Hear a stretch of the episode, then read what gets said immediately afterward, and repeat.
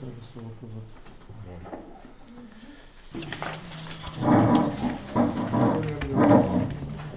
השיעור לרפואה שלמה של פיסיה חנה בת נילילידי.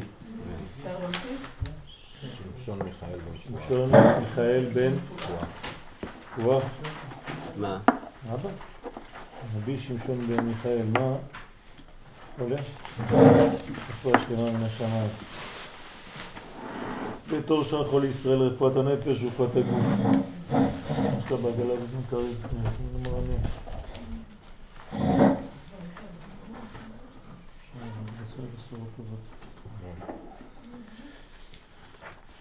טוב, ברשותכם אנחנו גמרנו, סיימנו לפי הסדר שלנו את המלכויות.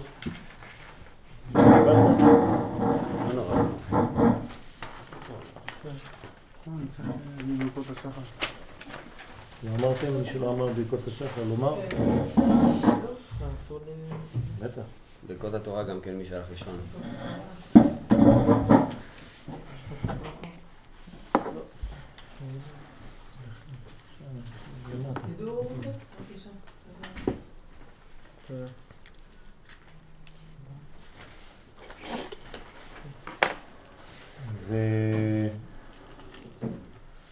ועכשיו אנחנו לחלק ה...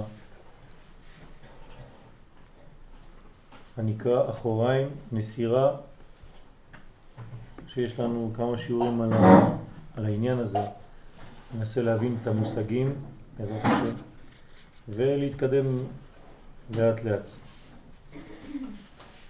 הגדר של האחוריים כשם שבכל פרצוף יש פנים, כך בכל פרצוף יש אחוריים.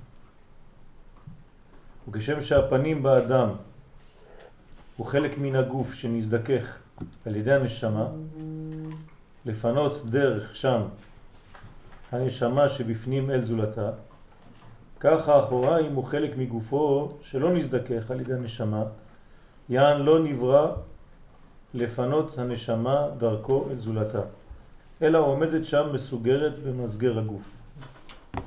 אומר פה הרב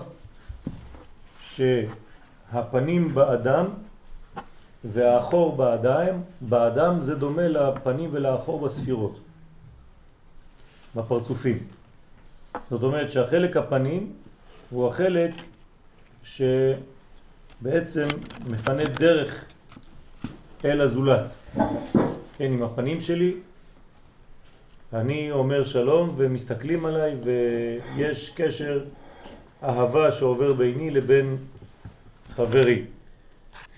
החלק האחורי הוא חלק שהוא יותר סגור, יותר מופנם, יותר אינדיבידואלי, יותר פרטי. כלומר הפנים מצד אחד הם מלשון פנימיות, אבל זה החלק שאפשר להתחלק איתו עם האחר, חלק הכללי יותר, והחלק שנקרא אחוריים הוא החלק היותר פרטי אצל האדם, במקום להיות בתורת הכלל ובתורת הפרט. ולכן הנשמה בעצם לא עבדה עדיין על החלק הזה כמו שהיא עבדה על חלק הפנים. נמצא שאף על פי שגם הפנים וגם האחוריים בחינות מן הגוף והכלי המה, עם כל זה מרחק גדול ביניהם. יש הבדל עצום בין המושג פנים לבין המושג אחור. שהפנים הם בחינת מן הגוף שהפנימיות והנשמה שולטת שם, והגוף נזדכך לערכה ותפל לה. כלומר, בחלק הפנים הנשמה עשתה את העבודה עד כדי כך שהגוף זך, והאור עובר בגלל שהיא, שלום עליכם, זיככה את הגוף,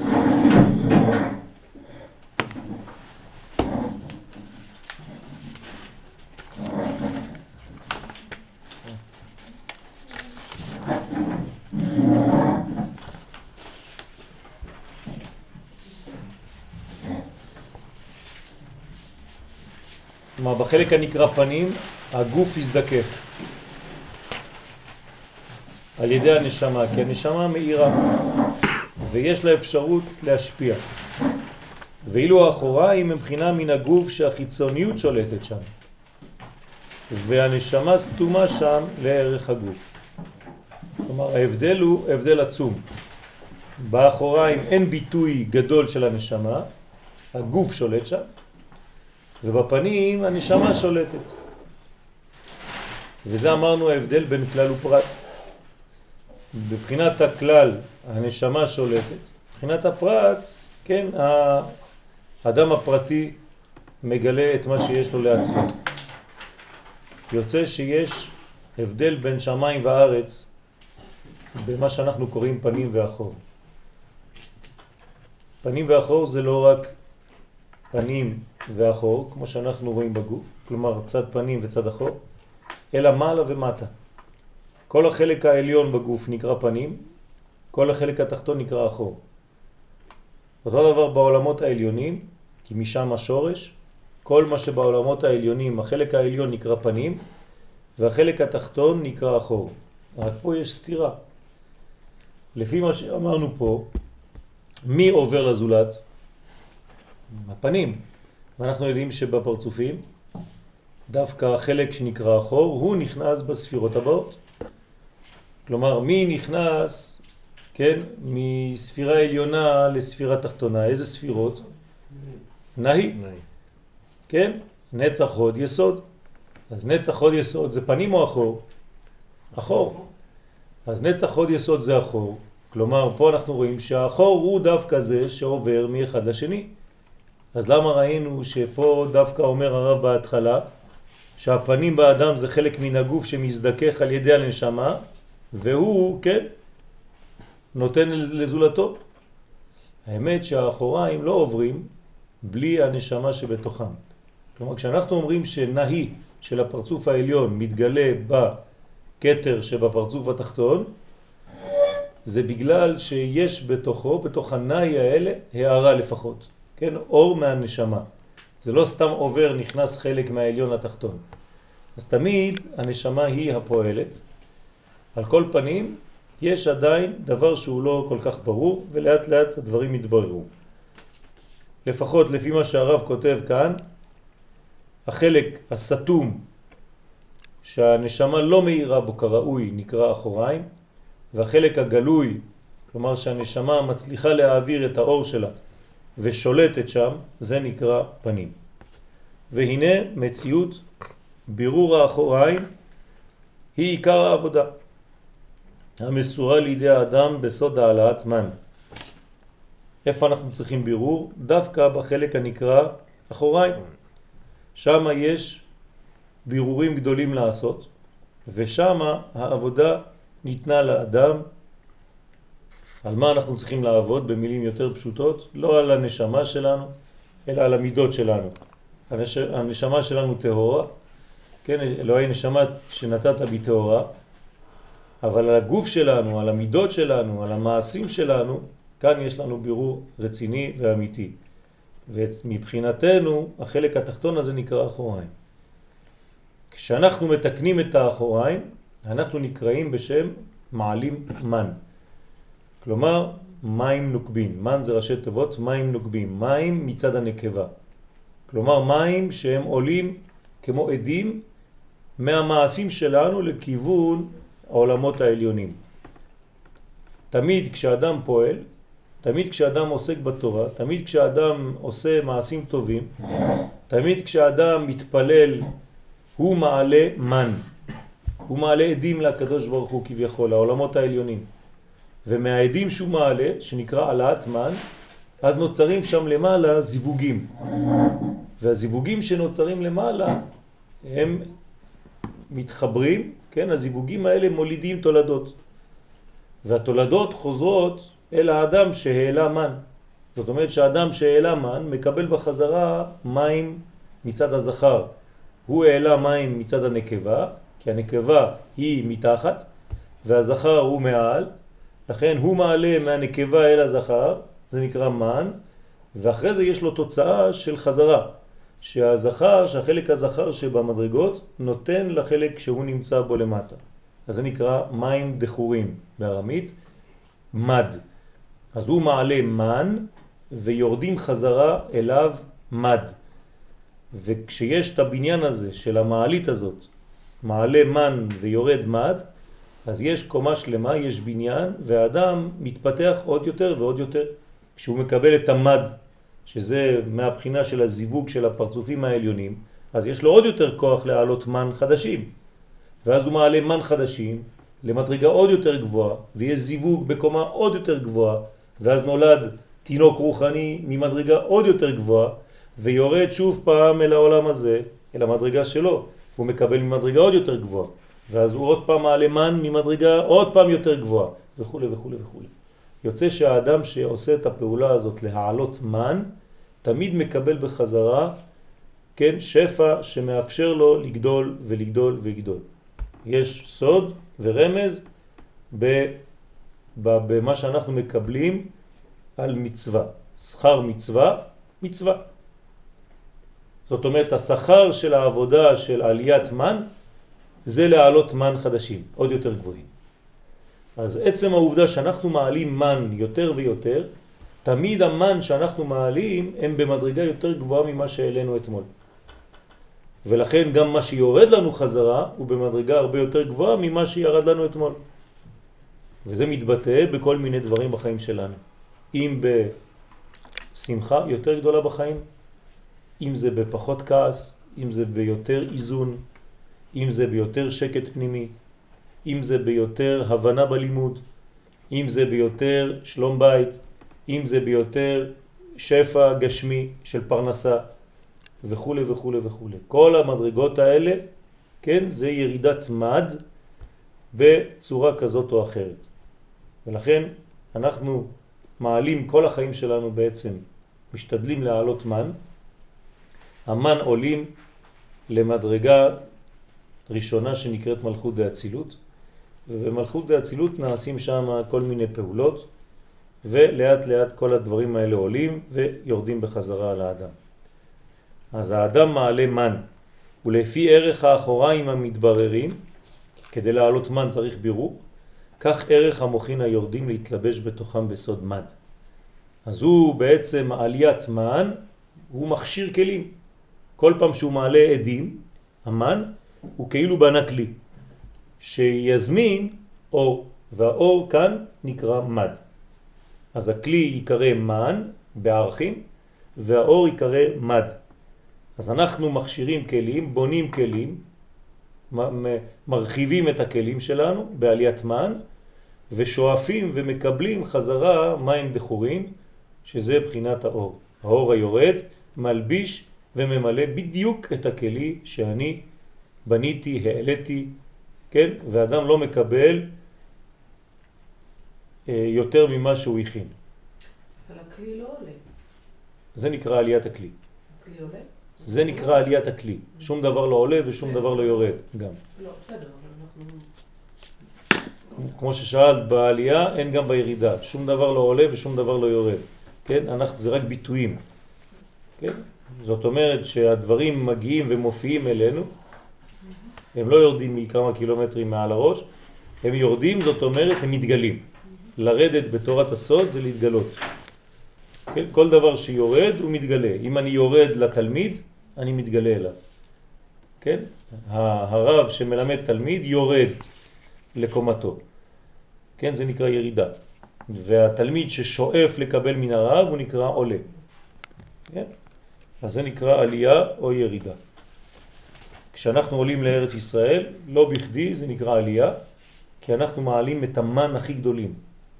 עלייה לארץ ישראל זה עליית מן גדולה מאוד, ושם יורד שפע חדש בסוד נשמה חדשה שאנחנו מקבלים בלילה הראשון שאנחנו יושנים בארץ ישראל. אתם יודעים שכשיושנים בלילה הראשון בארץ ישראל, הנשמה הישנה שלנו עולה ולא יורדת יותר, היא נשארת בשמיים. ובאותו לילה ראשון מחליפים לנו נשמה ונותנים לנו נשמה חדשה שהיא מבחינת ארץ ישראל. מה קרה פה? בדיוק העניין הזה, העלינו, העלינו מן כל כך חזקים שאם ירד מד לאותה נשמה הוא ישרוף אותה. אז הקדוש ברוך הוא בעצם מחליף לנו את הכלים, את הנשמה, ואנחנו נולדים מחדש. ולכן כל העוונות של מי שעשה עלייה מתפקקים. הכל נעלם, כמו אדם שהתחתן. כמו זוג שהתחתן, בזמן החתונה, כן, כל העוונות שלהם נעלמים והם מתחילים בניין מחודש. זה נקרא עליית מן וירידת מד. מה הפעולה של האחוריים? אנחנו ממשיכים, אם יש שאלות עד כאן, כל הביטויים שאנחנו לומדים בקבלה, לעולם לא להמחיש אותם לדברים שהם אה, בגשמיות, כן? כל זה רק ביטויים, משלים, ותמיד תמיד עדיף לשאול עוד פעם מאשר להישאר עם דבר שהוא חז ושלום בגדר של טעות. לא לעשות שום ציור, גם כל הציורים שאנחנו רואים פה הם רק ציורים בעלמא. חוץ מזה שיש מחלוקת גדולה בין המקובלים, איך להעמיד את הספירות. זה לא פשוט שהן עומדות בצורה כזאת. כן, יש אומרים שהם אחד בתוך השני, ויש אומרים שהם אחד מעל השני, ויש אחד אומרים שהם אחד ליד השני, וזה הכל בתלת מימד, וגם התלת מימד הוא לא קיים בכלל בעולמות הרוחניים, אז על מה אתה מדבר? הכל רק בגדר של המחשה, כן, כדי שהאדם יבין משהו בלימוד שלו. אבל אל תחשבו חז ושלום לרגע אחד שיש עמידה כזאת באיזה מקום, לא יודע, בחלל, כן? שיש ספירות העומדות אחת מעל השנייה או דברים כאלה. וחוץ מזה, כל מה שאנחנו רואים פה ימין ושמאל, זה בקשר למי שמסתכל. אבל בקשר לספירה עצמה, הימין הוא שמאל והשמאל הוא ימין. כן, יש מחלוקת באריזל, בעניין התפילין, איזה רצועה של התפילין היא יותר נמוכה. האם הרצועה של צד הנצח או הרצועה של צד ההוד. כן? בדרך כלל ההוד, כשהוא צד שמאל, הוא יורד יותר למטה, נכון? כי הוא קרוב יותר למלכות. אז איך זה שהרצועות של התפילין שלנו? הפוך. הפוך. אנחנו רואים שהצד הימני יורד נמוך יותר והצד השמאלי גבוה יותר. זה לא יכול להיות. כן? אז האריזל אומר לה קשיא. כן? זה מבחינת האור עצמו של הבינה, שהימין שלה הוא השמאל של מי שרואה. כן? אז הכל מתהפך וצריך להיות מאוד גמיש בעניין הזה. על כל פנים, כל הדברים האלה, ימין ושמאל, מעלה ומטה, כל המחשות, אין שום דבר, כן, זה כאילו לומר, להבדיל מיליון הבדלות, אתה ב- בימין והוא בשמאל. בימין של מה? מה אתה ימני? מה זה אני ימני? זה לא אומר כלום, כן? זה, זה, זה, זה, זה רוחני. זה לא שאתה עומד בצד ימין והוא עומד בצד שמאל. בסדר? זה דברים לפי הפעולות, לפי מה שמופיע בעולם. אז אנחנו נמשיך, אם אין שאלות. יש שאלה קטנה לגבי כן. המין עוקבים, בזמנו הזכרת איזה מושג שנקרא אור חוזר, זה אותו דבר? לא. אה, יש, יש, בזה, יש בזה דבר משותף, כן? אבל פה אנחנו מדברים על מים נוקבים, זאת אומרת שאנחנו מתחילים את הפעולה כביכול ראשונים, למרות שאין דבר כזה. תמיד הקדוש ברוך הוא שולח לנו אור כדי שאנחנו נשלח. גם המים נוקבים, גם הפעולות הכי בסיסיות שלנו, אנחנו יכולים לעשות אותם בגלל שהקדוש ברוך הוא נתן לנו אפשרות לעשות אותם. זאת אומרת שתמיד האור הישר, או המד אם אתה רוצה, לפי מה שאתה אומר, קודם לעלייה, למן. כן, אין דבר אחר, אי אפשר. אם לא הייתי פה לא הייתי יכול לעשות, אבל למה אני פה? כי הוא שם אותי. אז הוא התחיל. על כל פנים יש בזה רמז, אבל אם אתה כבר שומע מילים אחרות, כלומר אם אני מדבר פעם על אור חוזר ופעם על מים נוקבים, זאת אומרת שיש גם הפרש ובעזרת השם עוד נעמוד על הדברים האלה, לא עכשיו. אחוריים, פעולתם. פעולת האחוריים של כל פרצוף היא לשמש לבוש למוחין, שהוא ממשיך לפרצוף תחתון ממנו. שימו לב, זה חוזר למה שאמרנו מקודם. חלק התחתון, שנקרא אחוריים, הוא בעצם לבוש. אם לא היה החלק התחתון שנקרא לבוש, האור העליון, שנקרא אור, לא היה יכול להתגלות. כי הרי כל אור יכול להתגלות רק בגלל שיש לו לבושים. לכן הפנים, שזה האור, יכולים להתגלות רק בגלל שהם מלובשים באחוריים. בסדר? אם לא, אז אין יחס לעולם השני שהולך ומתקדם. הכלים הם חשובים מאוד כי הם מלבישים על האור. ואמרנו שיש כלל בכל מקום שיש לבושים אפשר לגלות. לכן גם הלבושים חשובים. הלבושים של האדם הם חשובים מאוד כי הם מגלים מה הוא. לפי הלבושים של האדם אפשר לראות איפה הוא נמצא. אם לאדם אין מלבושים מתאימים לאור שלו, אז אתה רואה בעצם איפה הוא נמצא גם כן מבחינה פנימית. אז אנחנו מצד אחד אומרים אל תסתכל בקנקן אלא במה שיש בו, זה נכון, אבל האדם צריך באופן עקבי לחפש את הלבושים המתאימים לאור שיש לו. אני לא מדבר על חולצה וטישרט, אני מדבר, כן, זה, זה החלק הכי חיצוני של הלבושים, אבל לפני זה יש לבושים אחרים, והלבושים הפנימיים יותר נקראים בשם מידות. כלומר, האדם צריך לתקן את המידות שלו כדי שהאור שיש לו יעבור. אם אין לו מידות טובות, אז כל מה שהוא יאמר, כל מה שהוא יחשוב, כל הדברים הפנימיים שלו לא עוברים. אין קשר לאחר ואין קבלה של האחר ממה שהוא אומר. איך זה יכול להיות שיש אנשים שמדברים ולא נשמעים? לא שומעים להם. יש אנשים שמשתגעים מזה. עד כדי כך שכדי לדבר הם חייבים לתפוס אותך. כן. הם לא יכולים לדבר בלי להחזיק לך את היד. למה? כי לא שומעים להם. כי הם מרגישים שהדיבור שלהם הוא ריק. ובגלל שאין כובד לדיבור שלהם, הם חייבים להוסיף איזה פעולה גשמית עם הידיים, לתפוס אותך כדי שיגיד, להגיד לך, תקשיב לי, תהיה איתי עכשיו. ויש אנשים הפוך, שכל מילה שלהם נשמעת. הגמרא אומרת שאחד מהסיבות האלה זה מי שלא אוכל פת של שחרית. כן? מי שלא אוכל בבוקר לחם, אז הדברים שלו לא נשמעים. מעניין. יש הרבה מחלות שהפת של שחרית מסלקת, וצריך לאכול מינימום, כן, משהו קטן בבוקר כדי להיות בריא. הבריאות הזאת היא לא רק בריאות גשמית, אלא גם בריאות רוחנית. כלומר, האפשרות לבטא את עצמי עם האחרים ושהדבריי יהיו נשמעים, יהיו מקובלים, שיקחו בכובד, במשקל, את הדברים שאני מוציא מהפה. אדם שיש לו איזון בדיבור, אז הדברים שלו נשמעים. אדם שמפטפט, כן, אז הדיבור שלו ריק. ואז אחרי כמה שנים כבר אנשים כבר לא מקשיבים לו. כי הם יודעים שכשהוא מדבר על, על שעה דיבור יש אולי אה, כמה, כמה שניות של אה, דברים שהוא באמת המציא. אם לא, כמו טוקי חוזר על כל מיני דברים וכו' וכו'. אז פעולת האחוריים היא חשובה. פעולת האחוריים של כל פרצוף היא לשמש לבוש למוחין, שהוא ממשיך לפרצוף תחתון ממנו. אני רוצה להמשיך אה, לילדים שלי משהו, אני צריך להלביש את השכל שלי, את המוחין שלי, את האורות שלי, בלבושים מתאימים לילדים. ואז אני מתחפש לילד. יכול להיות ילד גם בגיל 70, כן? אבל אני מתחפש לילד שאני מדבר איתו. אם הילד שלי בן שבע, אז אני מתחפש לילד בן שבע כשאני מדבר איתו.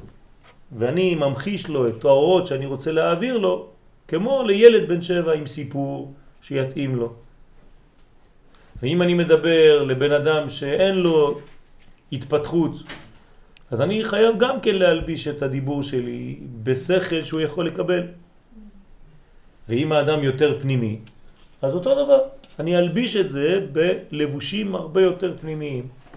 ואני לא צריך כל הזמן לחזור על אותם דברים של ההתחלה. אפשר להתקדם קצת. בסדר? על כל פנים, כל פעם שאני מלביש, ההלבשה הזאת נקראת בשם אחוריים. ומה שבתוך נקרא פנים. אז פנים ואחור זה ביטוי אחר של אור וכלי, זכר ונקבה, כן? אור חוזר ואור ישר. בלי הפנים האחוריים אין להם מה להעביר, כן? מה הם יעבירו? יש לי קופסאות, כן? יש מסעית מלאה קופסאות. אז ההוא הולך עם הקופסה ריקה וחוזר עם קופסה ריקה. מה, מה הוא עשה? הוא משוגע, נכון? אז אנחנו לא רוצים קופסאות ריקים, ריקות, אנחנו רוצים להביא קופסאות ושבפנים יהיה אור. אז הקופסה היא קופסה, אבל אם אין לה מה להעביר, אז חבל. אז בעצם כל לבוש, ברגע שהוא ממש לבוש, הוא מגלה. כי יש אורות, הכל נמצא פה, רק מחכים לך. בעצם הפנים תמיד כאן, רק שזה בפנימיות, ומחכים לך שתעשה לבושים. זה נקרא עליית מן. כשתעשה לבושים, אתה תכשיר את עצמך לקבל את האור שכבר קיים. הרי האור כבר קיים, נכון? הקדוש ברוך הוא כבר ממלא כל אלמין, וגם סובב כל אלמין. אז למה אנחנו כן מקבלים ולא מקבלים, או יותר מקבלים ופחות מקבלים? כי אין לנו לבושים מספיקים. אז הקדוש ברוך הוא לא רוצה לתת לך מדרגה גבוהה שהלבוש שלך לא סובל אותו, כדי לא להזיק לך. אז הוא מחכה שתביא לבושים יפים, כן? כלי כסף, כלי זהב ושמלות. כן? ואז אתה מנצל את מצרים. כלומר, אתה לוקח את כל האורות שנמצאים במצרים, שלא יכלו לצאת. מתי הם מתגלים? אותם אורות. כשאתה מופיע עם כלים, כלי כסף, כלי זהב ושמלות, כל מיני לבושים. כשיש לך לבושים, אתה לוקח את האורות שעדיין גנוזים במצרים, ואתה יוצא איתם לחירות. מכל מצב אנחנו יוצאים כמו יציאת מצרים, עם אורות מחודשים. כל מחלה היא גם תועלת, כי היא נותנת לאדם כן, בניין שלא היה יכול לקבל בלי אותה מחלה. אותו דבר כל גלות נותנת לעם ישראל מדרגה של התורה שלא יכל לקבל בלי אותה גלות. אז נכון שהגלות היא נזק גדול, מצד שני היא גם תועלת. כי היא מאפשרת לנו להסתגל לחושך גדול ולהסתכל בחושך גדול. אדם בדרך כלל מסתכל באור, אז באור הוא מסוגל. עכשיו תחשיך לו את כל החדר הזה, אז בהתחלה הוא לא רואה כלום, אבל לאט לאט הוא מתחיל להסתגל ולהתרגל לחושך. והוא אחרי כמה חודשים, נגיד שחי בחושך, יכול לראות אפילו פרטים שחשב שהוא לא יכול לראות בהתחלה. וזה מה שקרה לנו בגלות. ירדנו לגלות והיינו בחושך גדול, אבל לאט לאט התרגלנו לראות בתוך החושך, ושם התחלנו לראות פרטים. ויצא מזה תלמוד בבלי, עם כל הפרטים הקטנים, שלא היינו יכולים לעשות בארץ ישראל, כי בארץ ישראל זה כל כך כללי, שאתה פחות מתעמק בפרטים הקטנים האלה. אז לכן תלמידי חכמים שבחוץ לארץ יותר חזקים בתלמוד בבלי. וכשאתה חוזר לארץ ישראל אז האור יותר חזק, כן, אז נותנים לך תורה שהיא מסוג אחר. כן, תורת הרזים. אבל כל פנים, כל מדרגה של כלי של לבוש מזמינה אור. כשאנחנו אומרים זימון, שלושה אנשים, כשמו כן הוא, אנחנו מזמינים. את מי מזמינים? את הקדוש ברוך הוא, את השכינה, את האור. אז השלושה שאומרים זימון, הם בעצם הופכים להיות כלי לאור שבא ומתגלה. זה חשוב, כן, לחפש זימון ולא לברך ברכת המזון בלי זימון. כי זה חשוב מאוד לעשות כלי כדי שיתגלה האור. אותו דבר כשאנחנו מזמינים כל דבר ודבר, אנחנו מזמינים לפני שאנחנו נכנסים אליו. כשהקדוש ברוך הוא מדבר עם משה, הוא לא ישר אומר לו את מה שהוא רוצה להגיד לו. הוא קורא לו. למה הוא קורא לו? כדי לעשות אותו כלי קודם כל. אין אישה מתעברת מביאה ראשונה, אותו דבר. קודם כל צריך את הכלי. אם אין כלי, אז אין עיבור, אין שום דבר. מה זה עיבור? עיבור זה אור שנכנס בתוך כלי. ולמען יובנו הדברים היטב נפרש אותם באבא ואימא. כלומר, אנחנו עכשיו רוצים להבין יותר מה זה פנים ואחור. כדי להבין את זה אנחנו עולים לשני פרצופים עליונים שיש לכם אותם פה בדף שלכם עם הספירות, חוכמה ובינה, אבא ואימא.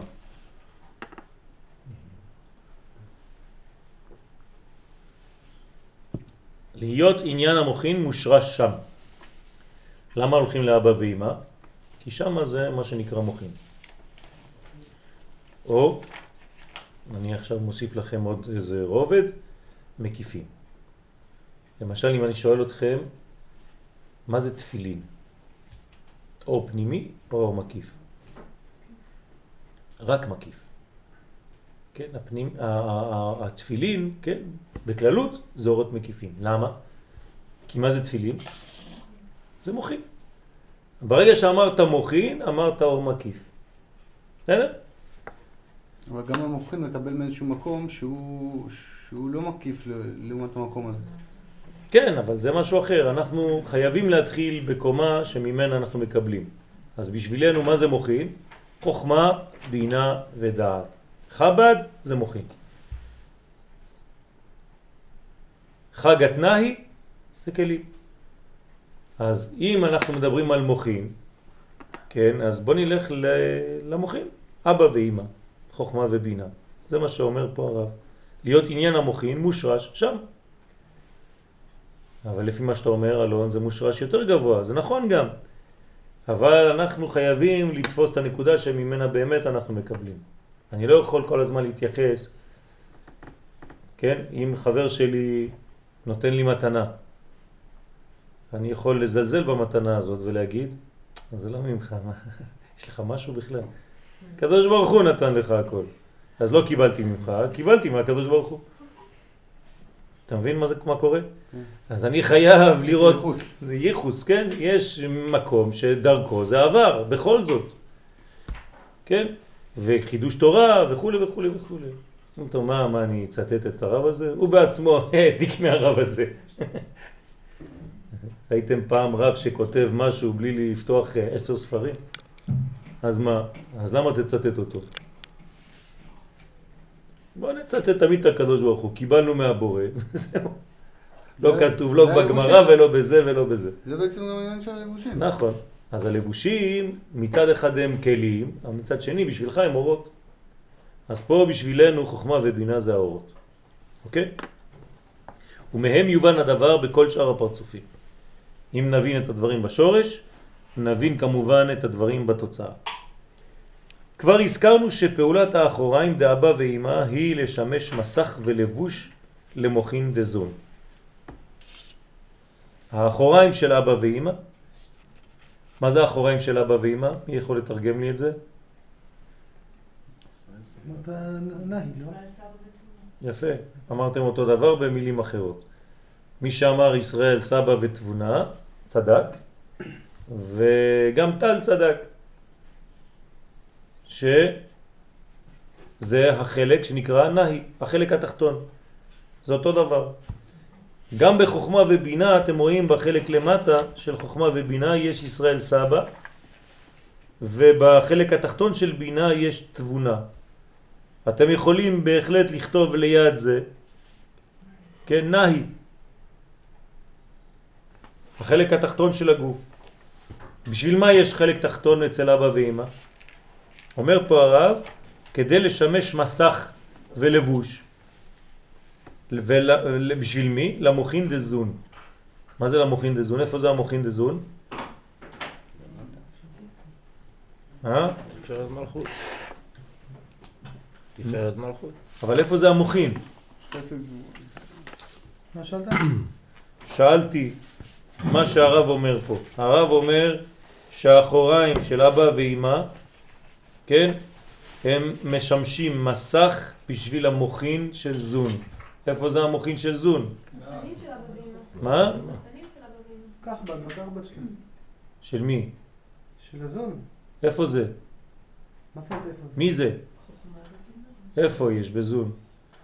מה יש בזון? באיזה ספירה מתחילה זון? חסד. חסד, אז איפה המוחין שלו? זה בינה, בינה. אה? הבינה. חוכמה בינה זה חסד. הבנתם את השאלה או לא הבנתם את השאלה? בפרקים העליונים של החסד. בפרקים העליונים. מי זה הנשמה של זון? חוכמה, בינה. לא. לא. נאי של חוכמה ובינה זה מה שנכנס בנשמה של זון. אבל מה זה הנשמה של זון? דעת. שכחתם את הספירה, דעת. דעת היא נשמת אבק. היא נשמתם של כולם פה, של כל החלק התחתון, הנה היא פה. בסדר? מה? היא המוחין, היא נקראת המוחין של זון. כי זון מתחילים מחסד, אז מה אתה מבלבל לי את הראש? איך אני אעשה? יש לי, יש לי חסד, חסד זה כבר מידות. אז מה אני עושה עם חסד? האמת שלמעלה מן החסד, בחלק העליון של החסד, הפנימי של החסד, נמצאת הדעת. נמצא הדעת, איך שאתם רוצים, זכר או נקבה. כי יש בו גם כן חסדים וגם גבוהות, לכן דעת זה לשון זכר ולשון נקבה. על כל פנים, הפרצופים העליונים, אבא ואימא, כדי להיכנס למידות שמתחילות בחסד וגבורה, אז הם חייבים לעבור דרך אמצעי שנקרא דעת.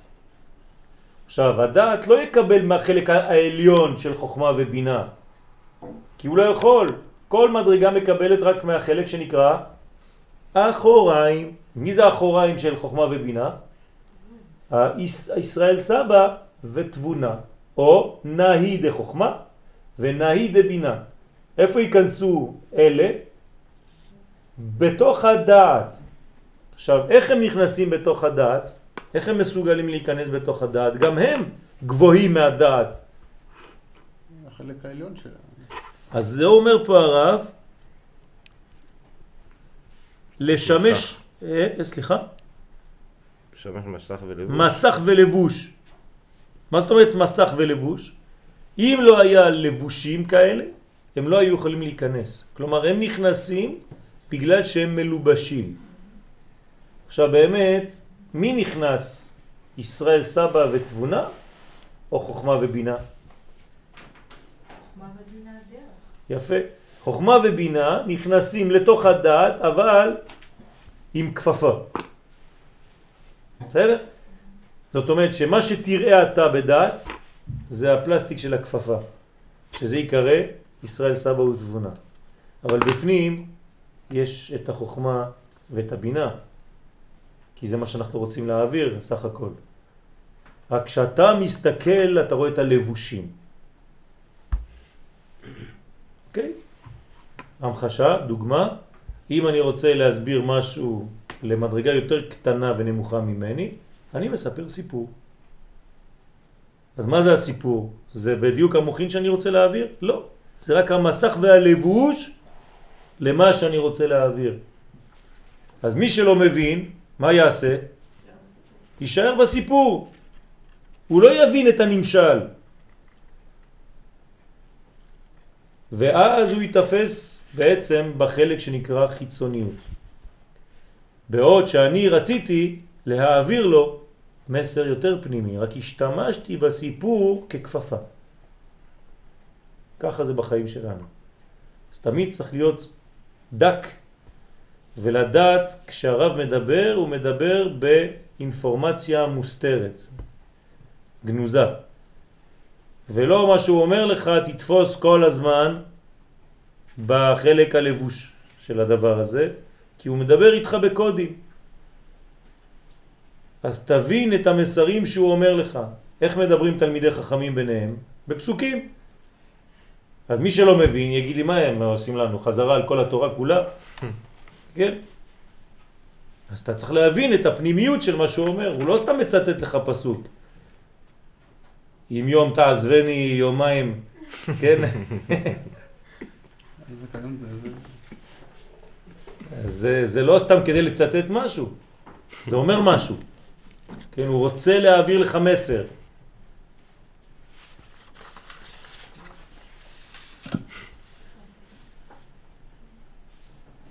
אז זה נקרא מסך ולבוש. כי הנה כל האורות שנחסרו מזון בעולם התוהו מגיעים, מגיעים להם בזמן התיקון מלובשים תוך האחוריים דאבא ואמא. שלום! זכינו. דיברתי עליך היום. היית בהפגנה? היית בהפגנה? מה לכם בהפגנה?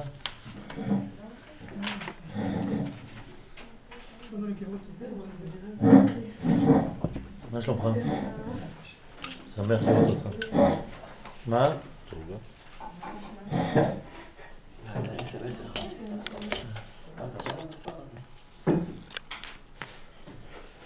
אז אני חוזר. בעולם התוהו, מה היה חסר? היה חסר הערות, היה חסר אור. תודה. את בזון, זון היו מחוסרי אורות בעולם התוהו.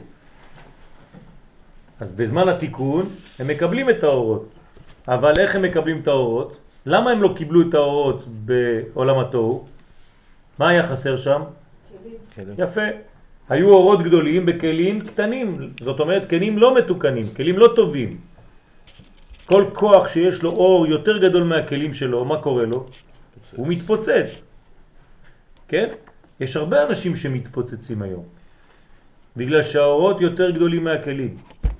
אז בעולם התיקון, איך נקרא עולם התיקון בלשון אחרת? אצילות. בעולם האצילות מה קורה? למה עכשיו כן הכלים מקבלים את האורות? כי יש לאורות. לבושים. לבושים. והלבושים האלה, איך הם נקראים? אחוריים. בסדר? תישארו פה, אתם uh, קצת... Uh, זה, זה בעצם, הלבושים האלה שאתה אומר, זה בעצם צמצום, כן. זה בעצם צמצום כדי שתמיד הדרגה התחתונה תוכל לקבל. אני חייב להלביש. יש לי פה משקה. המשקה הזה, אם לא היה לו לבוש, הוא היה נשאר בבית חרושת שם, לא הייתי רואה אותו, כן? אני לא יכול לקחת אותו ביד. אין לי כלי מתאים. הייתי מגיע לבית, הכל היה מתייבש, וכל מה שהיה עובר, עובר לי בין האצבעות. שמו לי את זה בתוך לבוש. אתם רואים את הלבוש הזה? הוא לבוש מדויק שמכיל את המשקה שיש בפנים. יש לו צורה, אני גם יכול אפילו, עשו לי לבוש מיוחד שאני יכול להחזיק בו. כן? זה חשוב. גם הצורה של הכלי הוא, הוא חשוב. כן? היא חשובה. זאת אומרת שזה הלבוש של כל דבר. הלבוש מאפשר לי לגלות דבר. לכן אני צריך להלביש את הדברים שלי. אני רוצה להעביר מסר למישהו שעושה עבירה. אני לא יכול לזרוק לו את האור. הוא לא יקבל כלום, אז מה עשיתי? שהפכתי זרע לבטלה.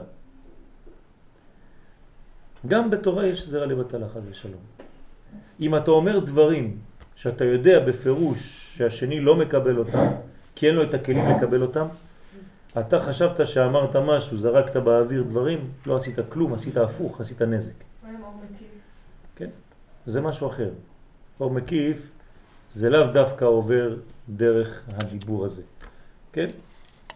אור מקיף יכול לעבור בדרך דברים אחרים. מה זאת אומרת לא מקיף? זאת אומרת שאם נניח אתה אומר דיבור והוא לא מגיע לכלי אז הוא מגיע לאור מקיף?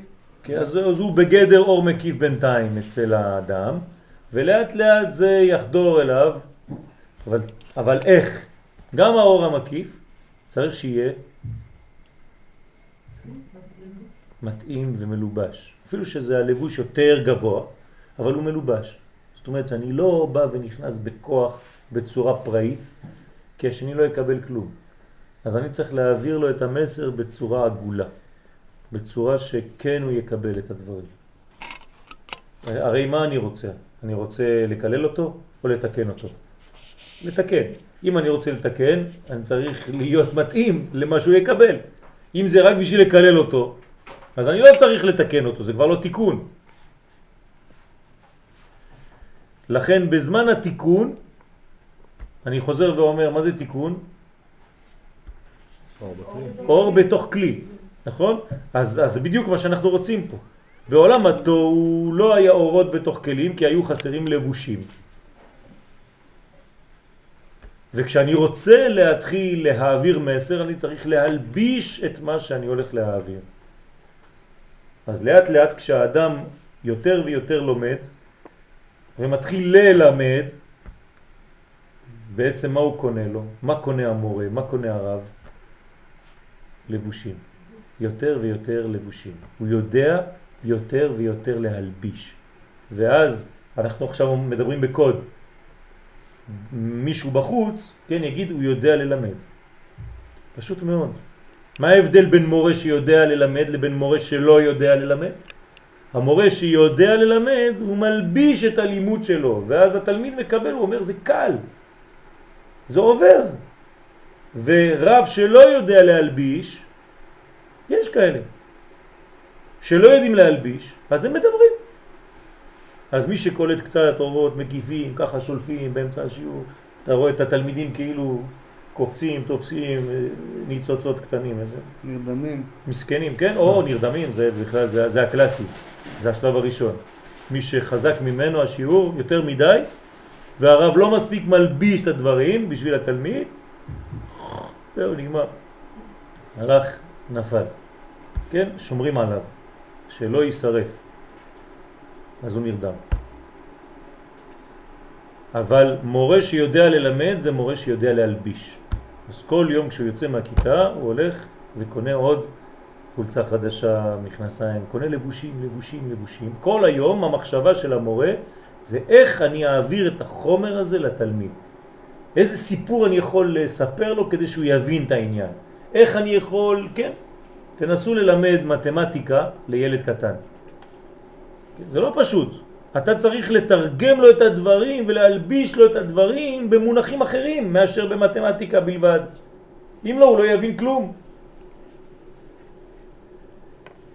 אז זה האורות שנחסרו מזון. בעולם התוהו מגיעים להם בזמן התיקון. כל אחד רואה את הילדים שלו. מלובשים תוך האחוריים דאבא ואימא. אני רואה את זה על החיוכים. כן, אז בזמן התיקון יש לבושים. הלבושים הם האחוריים. אחוריים שווה לבושים. לא לשכוח. אני חוזר מיליון פעם על אותם דברים כדי שבסוף זה יישאר. ועובדה שהדברים נשארים ברוך השם. ובאמת רק מפני התלבשות זו יש עתה כוח בכליהם של זון לקבל אורותיהם בקרבם, מבלי להישבר מפניהם כבראשונה. בהתחלה בעולם התוהו, מה זה עולם התוהו? תנו לי שם אחר של עולם התוהו. נקודים. עולם הנקודים, כן? מה? תנו לי שם אחר של עולם התיקון, או אצילות או ברודים, כן? עתקודים, נקודים וברודים, כן? אז זה נקרא גם כן עולם התיקון. מה קודם לעולם הנקודים?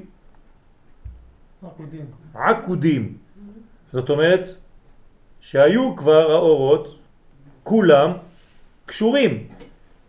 אחרי זה היה שלב של נקודים, שכל האורות התחילו להתפזר בנקודות, נקודות, נקודות, נקודות, ואחרי זה חוזרים לעולם הברודים, שזה כמו עקודים, רק על ידי עבודה. כלומר, שבת שלפני הבריאה, ימי החול ושבת ראשונה של בראשית. בניין, חורבן ובניין. כלל ופרט וכלל. תמיד אותו עניין. אז בעולמות זה אותו דבר, בהתחלה הכל היה אחד, הכל היה עקוד, אחרי זה הכל התפצל, ואחרי זה הכל מתחבר. מה יותר גבוה? עולם העקודים או עולם הברודים? הברודים. מה? יפה. כי עולם הברודים הוא עולה למדרגה הרבה יותר גבוהה מאשר העולם הראשון. כי בהתחלה, כן זה היה, זה, זה, זה נתון. לא עשית שום דבר, לא, היה, לא הייתה עבודה שם. כן, אז תמיד הבניין שאחרי החורבן הוא יותר גבוה מהבניין שקודם לחורבן. זאת אומרת שבית המקדש השלישי הוא יותר גבוה מבית המקדש הראשון והשני. בסדר? ברוך אתה אדוני אלוהינו מלך העולם בורא מיני מזונות. נכון, הוא היה. למרות מה שחושבים ואומרים. מי שאומר שבית המקדש הראשון יהיה יותר גבוה מהשני ומסיים את השיעור שלו בזה, הוא טועה. לא נכון. היו לו מעלות שלא היו בשני, אבל היו בשני מעלות שלא היו בראשון. מה היו המעלות בשני שאין בראשון? כתוב על השני שהוא יותר גדול. לא, כתוב על הראשון שהוא יותר גדול. חמש דברים. חמש בחמישה דברים מהשני. היו חסרים חמישה דברים בשני מאשר שהיו בראשון. לפני יותר גדול. בגודל הוא יותר גדול. לא. השני יותר גדול בגודל. כן, אבל במה הוא יותר גדול? זה לא מעניין. בשנים. מה? לא רק, אבל בשנים. יפה מאוד. קודם כל בשנים. דבר שני, בקרבה שלו לגאולה. הוא יותר קרוב לגמר התיקון. כל דבר שיותר קרוב לגמר התיקון, מצד אחד אתה אומר שהוא יותר רחוק מהשורש, מצד אחד הוא יותר קרוב לתוצאה. הדור שלנו הוא דור טוב או דור לא טוב? הכי טוב. הכי טוב. למה? בגלל שהוא הכי קרוב לגאולה. למרות שהדורות הראשונים היו גדולים מאיתנו. אז אסור לזלזל במדרגה שאתה נמצא בה היום. החורבן של הבית השני, בשביל רבי עקיבא זה הדבר הכי משמח. יפה מאוד, בגלל זה רבי עקיבא צוחק. מה, הוא משוגע רבי עקיבא? חז ושלום, הוא רואה חורבן, שועלים, כן? גם כי ילך בגיא צל מוות. זה רמז לאתמול. גיי, גיי. גיי, גיי. לא יירא רע כי אתה עימדי. על זה אמר הרב, כן, זה נקרא גיי הנום.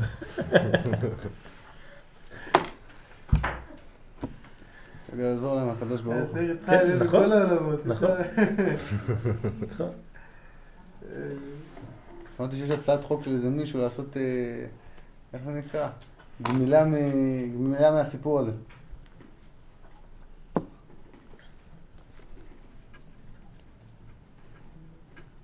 צריך לתקן את המעשים על ידי אהבת האנשים. זה לא פשוט, זה קשה מאוד. אנחנו צריכים לשנוא רק את המעשים, אסור לנו לשנוא את האנשים. זה קשה מאוד, מה שאני אומר, גם לבצע, אבל זאת האמת. אין מה לעשות. אם אתה שונא את האנשים, אתה לא רוצה תיקון. אתה לא רוצה תיקון, אתה רוצה שהם פשוט יימחקו מהעולם. והקדוש ברוך הוא כנראה לא רוצה. עובדה. אתמול בבוקר הוא הקים אותם. החזיר להם את הנשמה. גם לפי העיקרון שאמרת לפני כן, יכול להיות שבעצם הם הכי מתוקנים, כאילו הם הכי, נמוכים, אז לכאורה הם כאילו בבחינת כמו שאמרנו, שיש כאילו בית המקדש הראשון, הש- השני כאילו יותר קרוב, והדור שלנו כאילו נניח הכי רחוק, הוא כאילו לכאורה הכי טוב אבל גם הכי רחוק, אז הם כאילו בתוך הדור, אז יכול להיות שדווקא שם נמצא הנקודה הכי גבוהה. אתמול למדנו שיעור, אחרי הצהריים, דווקא רציתי לכוון את השיעור על העניין הזה. הרב חרל"פ אומר, זצ"ל, שהפנימיות של הדור שלנו היא הפנימיות הכי גדולה שיכולה להיות, אבל הוא מצטט שם תיקוני זוהר, תיקון סמך, שאומר דרה בתרה, דרה דאיקבתא דמשיחא, אומר הזוהר הקדוש, כן, הדור של איקבתא דמשיחא, מלגב, כן? בפנים. מלגב, מבפנים, טוב, ומלבר, ביש. ככה כתוב. מבפנים הוא יהיה טוב, מעולה, ומבחוץ, בלבושים שלו, הוא יהיה מקולקל. זאת נשמתית הוא יהיה... נשמתית הוא ממש ברמה גבוהה מאוד, אבל מבחינת הלבושים, כן, אין לו אחוריים מתאימים. אין לו לבושים מתאימים. אז יש, יש פה כאילו מצב של כמעט שבירת כלים. אז, אז, אז לכן צריך מהר מהר לתקן את המידות של הדור שלנו. אני לא יודע, אני כן, מדבר כן, היום. כן, אתה צודק, אתה צודק. ואמרתי גם אתמול שחסרים לנו 200 אלף מלמדים. אם היו 200 אלף רבנים נוספים שמלמדים תורה, כן? יש, יש הרי, יש פרדוקס משגע. בתל אביב יש עשר ישיבות ומיליון אנשים. בבני ברק יש מיליון ישיבות ואיפה אנשים? זה לא עובד. זה לא ככה, כן? אז צריך להביא את האנשים של בני ברק לתל אביב כל יום, 20-30 אוטובוסים של רבנים, שיעזבו את הישיבות לכמה חודשים, ייתנו לרמים של הישיבות להמשיך את הלימוד, והרבנים הגדולים צריכים להיכנס לתל אביב לכל מיני מקומות, ולהתחיל ללמד, לשבת בפאבים, בברים, ולהתחיל ללמד תורה. ולאסוף תלמידים. יש את זה הרבה עכשיו. נכון, זה מה שאני אומר, זה צריך להמשיך ככה. הרי התורה, עם ישראל קשור לתורה, אז הוא מהר חוזר. אבל אם היו לנו 200 אלף כאלה, כל אחד לוקח עשרה תלמידים, זה כבר שני מיליון איש, נגמר הסיפור. עשרה תלמידים אתה צריך, זהו. דיברנו על אורות וכלים. כלים זה מידות. אבל מה עם מצוות? ולאדם שלא מקיים מצוות, אז השאלה היא לאן האורות שלו הולכים. מצוות זה הביטוי של הגילוי. כן? מה זה מצווה? מצווה זה לגלות את האור הפנימי שיש בנו. אבל אדם שלא מקיים מצוות, הוא נשאר ישראל. הוא נשאר ישראל. אבל הוא ישראל שלא התבטא, שלא יצא לפועל. ששמר את האור בפנים ולא גילה אותו. אבל הוא ישראל, ישראל לכל דבר. אז אנחנו באמת צריכים לכוון קודם כל לקבל את האור. איך אתה מקבל את האור? הרי מה מפריע, בוא, בוא נדמר בצורה פר... ממש פרקטית, מה מפריע לאדם חילוני היום אצל הדתי? הפנים או האחוריים? אחוריים. רק האחוריים שלו. הפנים הוא אוהב, והוא יודע אפילו יותר, והוא מתעניין עוד יותר בפנימיות. זה, זה, זה הם, בפנים. אז בשביל מה, מה, מה, מה מפריע להם? האחוריים, זאת אומרת הלבוש, תרתי משמע. בכל המובנים של המילה. הוא רואה אדם כזה, אומר, בחיים שלי אני לא רוצה להיות לבוש כמוהו. זה בחיצוניות. ובקצת יותר פנימיות. זאת אומרת, תלביש לי את הלימוד שלך בדברים שאני יכול להבין אותם. מה אתה מדבר איתי על מושגים שהם לא קשורים לעולם שלי? וכל החוכמה של הרב זה להביא את המושגים התורניים ללבושים החילוניים של היום. ולהשתמש בלבושים האלה. לא להגיד לו שהלבוש החילוני שהוא לובש הוא מחוץ לתורה. אם הוא מחוץ לתורה, אז הוא אומר לך, שלום אדוני, אין לי מה לעשות עם התורה. אתה צריך להגיד לו, לא, אתה יכול להביא את זה לתוך התחום שלך. אין שום סתירה. אז אם אתה יודע להלביש, עוד פעם, אם האחוריים שלך טובים, אז הפנים שלך יכולות להתגלות. אם האחוריים שלך לא נכונים, הפנים שלך לא יתגלו לעולם. ואפילו אם תלמד עשר שנים בישיבה, אתה לומד בשביל עצמך, ואף אחד לא רוצה לקבל ממך. אז מה עשית? אז בסדר, אתה מביא תורה יותר לעם ישראל בשביל עצמך. אבל העבודה שלנו היום, כדי לא לראות את התופעות שאנחנו רואים אותן, זה יותר ויותר להביא תורה לדור. והדור הזה קשה לו לקבל את התורה. למה קשה לו לקבל את התורה? כי מה שהוא מקבל בטלוויזיה ובאינטרנט זה מלובש יותר יפה. אם היית מלביש לו את זה בצורה כזאת יפה, הוא היה מקבל גם את התורה. כן, שלשום היה אוסקר, כן, של הטלוויזיה הישראלית. חילקו, כן, כל אחד, התוכנית הכי יפה, הסרט הכי יפה וכו'.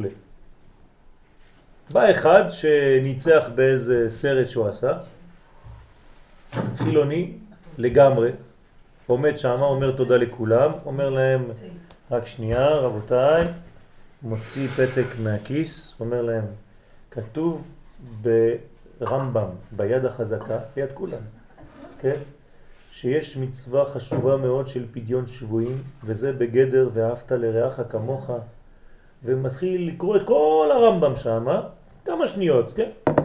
בסופו של דבר אומר, ובחילונית זה אומר, ככה, כן, במילים האלה, בחילונית זה אומר שאנחנו צריכים לשחרר את השבויים שלנו, ואנחנו לא יכולים לשבת פה ולשתות ולשמוח בזמן שיש חיילים שהם עדיין חטופים ושבויים. כולם מחאו לו כפיים במשך חמש דקות. למה? אתה רואה, הנה, חילוני עושה את הזה. זאת אומרת שבפנימיות הם יודעים את האמת.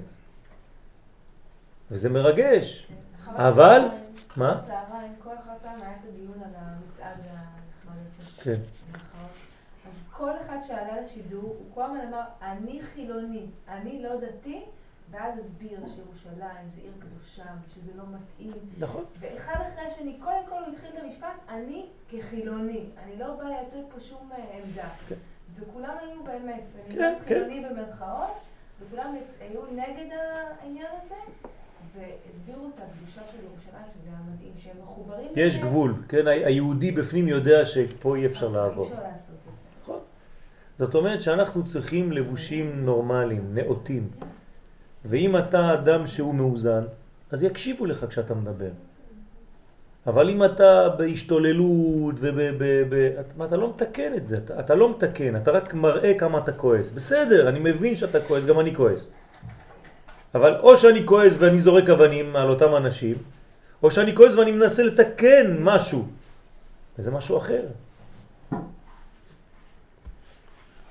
אז צריך להיזהר לא לשבור את הכלים. צריך אבל דבר אחד לבושים, דבר אחד לבושים, אתה מבין? מה? תסביר לו, תבין. צריך סבלנות.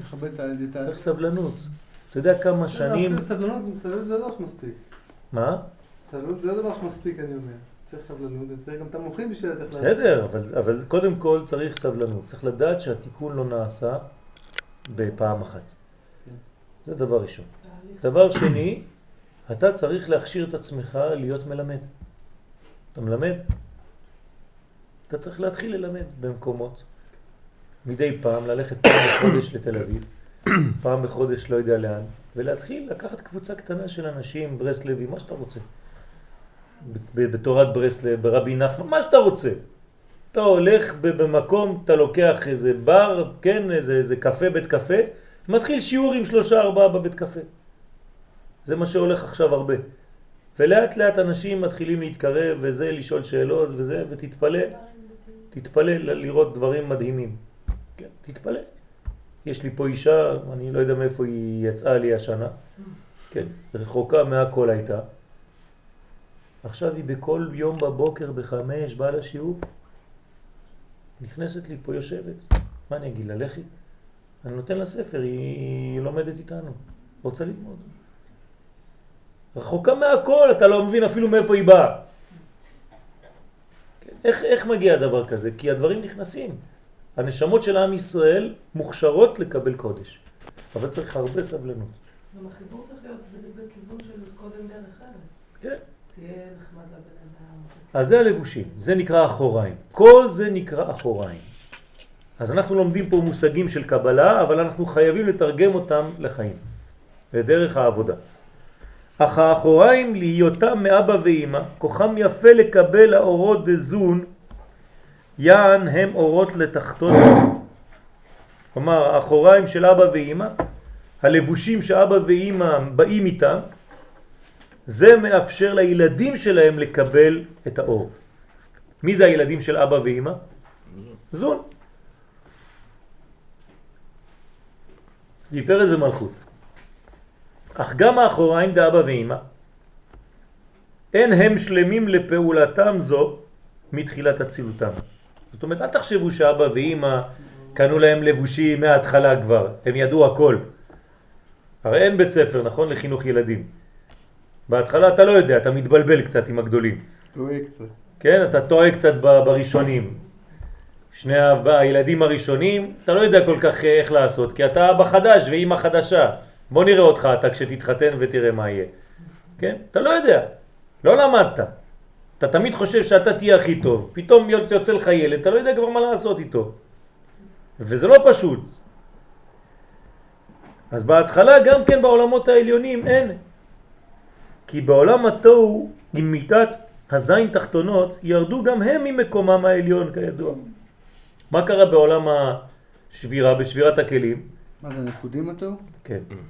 כש, כשנשברו הכלים, כן, הם מתו המלאכים וירדו, גם, גם אבא ואימא ירדו ממקומם.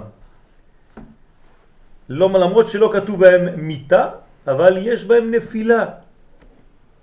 ובירידתם נפגמה באבא ואימא פעולת המשכת המוחין לזום. אז, אז חסר עכשיו, המעבר חסר, כלומר גם הם איבדו את הידע הבסיסי, כן, להלביש לפני שאתה מעביר את האור. ואנחנו צריכים ללמוד מזה דבר חשוב, תמיד להלביש את מה שאנחנו אומרים. זה לא ירידה, זה לא היה נוח?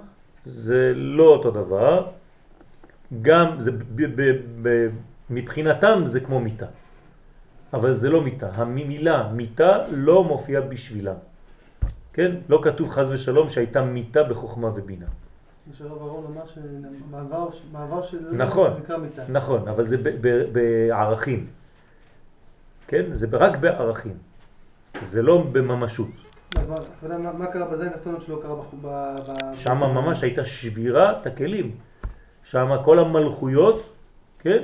כל אחד אמר אני אמלוך, הייתה ממש מיטה, זה נקרא מיטת המלכים, כמו שכתוב ב- בפרשה. וימלוך וימות וימלוך וימות וימלוך וימות. כן? אבל באבא ואימא לא כתוב מיטה, אבל יש בהחלט נפילה. אבא עצוב ואימא עצובה, זה כמו שהם מתים. אם אתה נותן עצב לאבא ואימא זה כאילו שהרגת אותם. למרות שזה לא מיטה, אמיתית, אבל זה מיטה. אין להם ילדים. כן? מה? כאילו אין להם כן. חס ושלום. אין להם המשך. ולכן כיבוד אב ואם זה לא סתם עניין של, של מה בכך. זה או לתת חיים או לתת מוות, חס ושלום. בדברים שאתה לא מבין אפילו. כן. והנה תיקון בחינת האחוריים דאבא ואימא נמסרה בידי זון. כלומר, למי נתנו לתקן את האחוריים של אבא ואימא? לילדים. כלומר, מה עושים הילדים? כאילו, אני רוצה להמחיש, הם קונים בגדים להורים.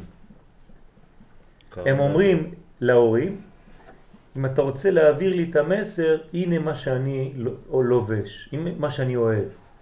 אם תדבר איתי בחולצה עם פרחים, אני אשמע למה שאתה אומר לי. אני מתרגם לכם, כן? כלומר, הילדים מלמדים את אבא ואימא איך להעביר להם את זה.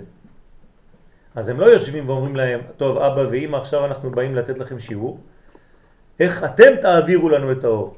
לא.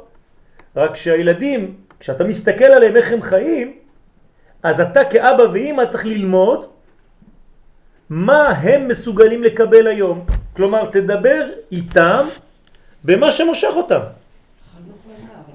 על פי דרכו. אז זה נקרא שהילד כאילו מראה לאבא איזה לבושים הוא מסוגל לקבל. בזון זה היה ככה. זון אומר לאבא ואימא, לחוכמה ובינה, אתם מדברים בקומה שלכם, אנחנו לא שומעים. אנחנו לא יודעים אפילו על מה אתם מדברים. זה לא מעניין אותנו אפילו. בואו תרדו מה קורה בעולם שלנו, בקומה שלנו. פה מדברים על זה ועל זה ועל זה ועל זה. דבר איתנו בל... בלשון הזאת, אולי נבין אותך קצת יותר. בסדר? אם הדתיים היו מדברים בקומה שהחילונים יכולים להבין, כולם היו חוזרים בתשובה, כולם.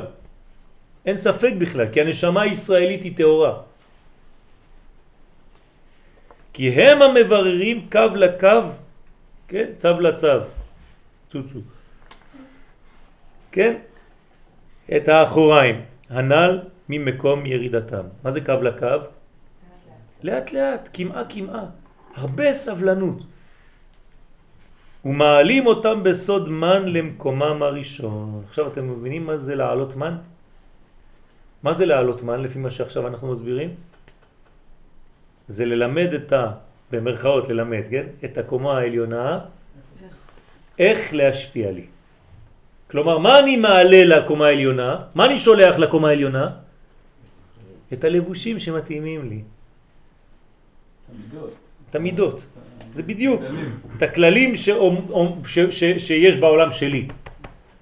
ואני מראה להם, תדבר לפי הכללים שאני מסוגל להבין. הנה אני מעלה לך מן, אני שולח לך בדואר את כל המונחים והמושגים שיש כאן בעולם שלי.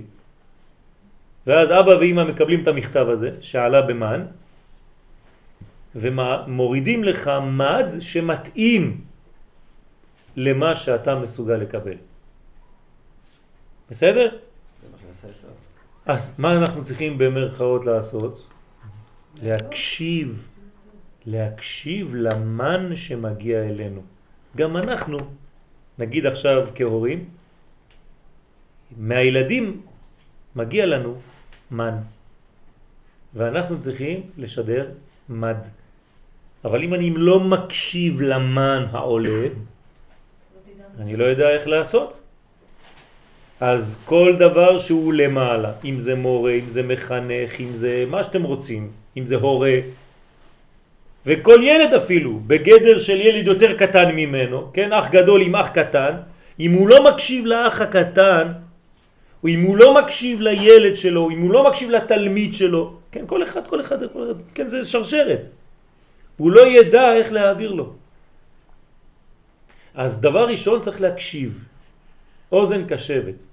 כתוב בגמרא שהאישה יותר נמוכה בדרך כלל מהגבר, ומה צריך לעשות הגבר? להתכופף, כן?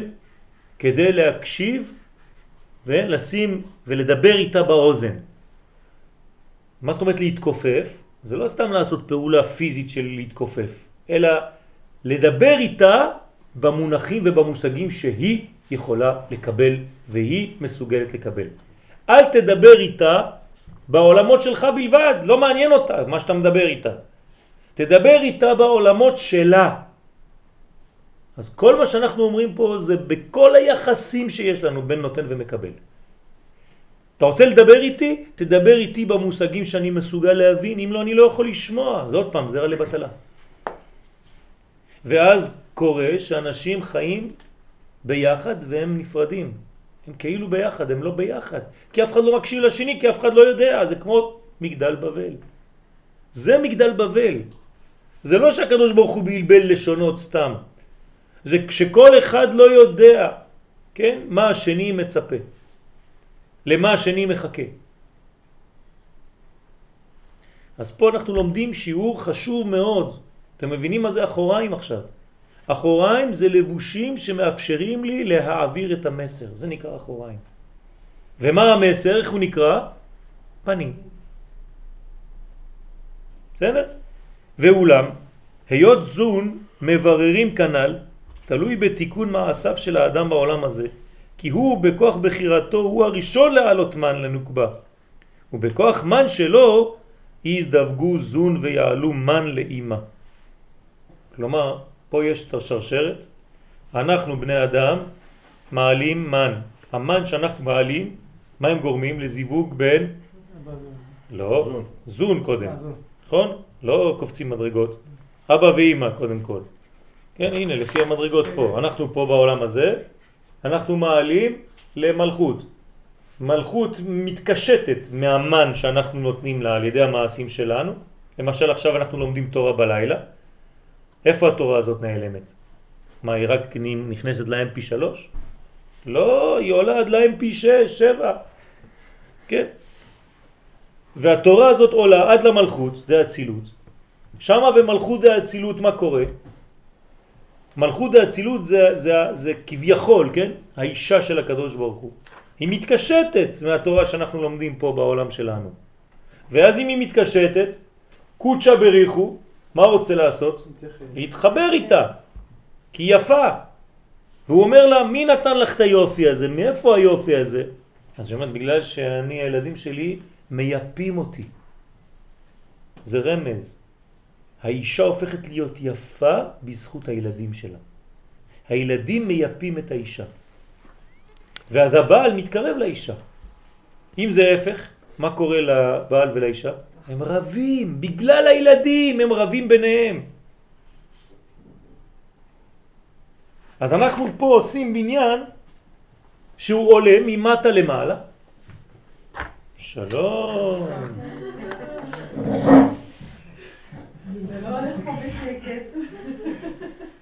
מה, עד הבית שמעת את השיעור? כן, לא יכולת להמשיך לישון. אשריך.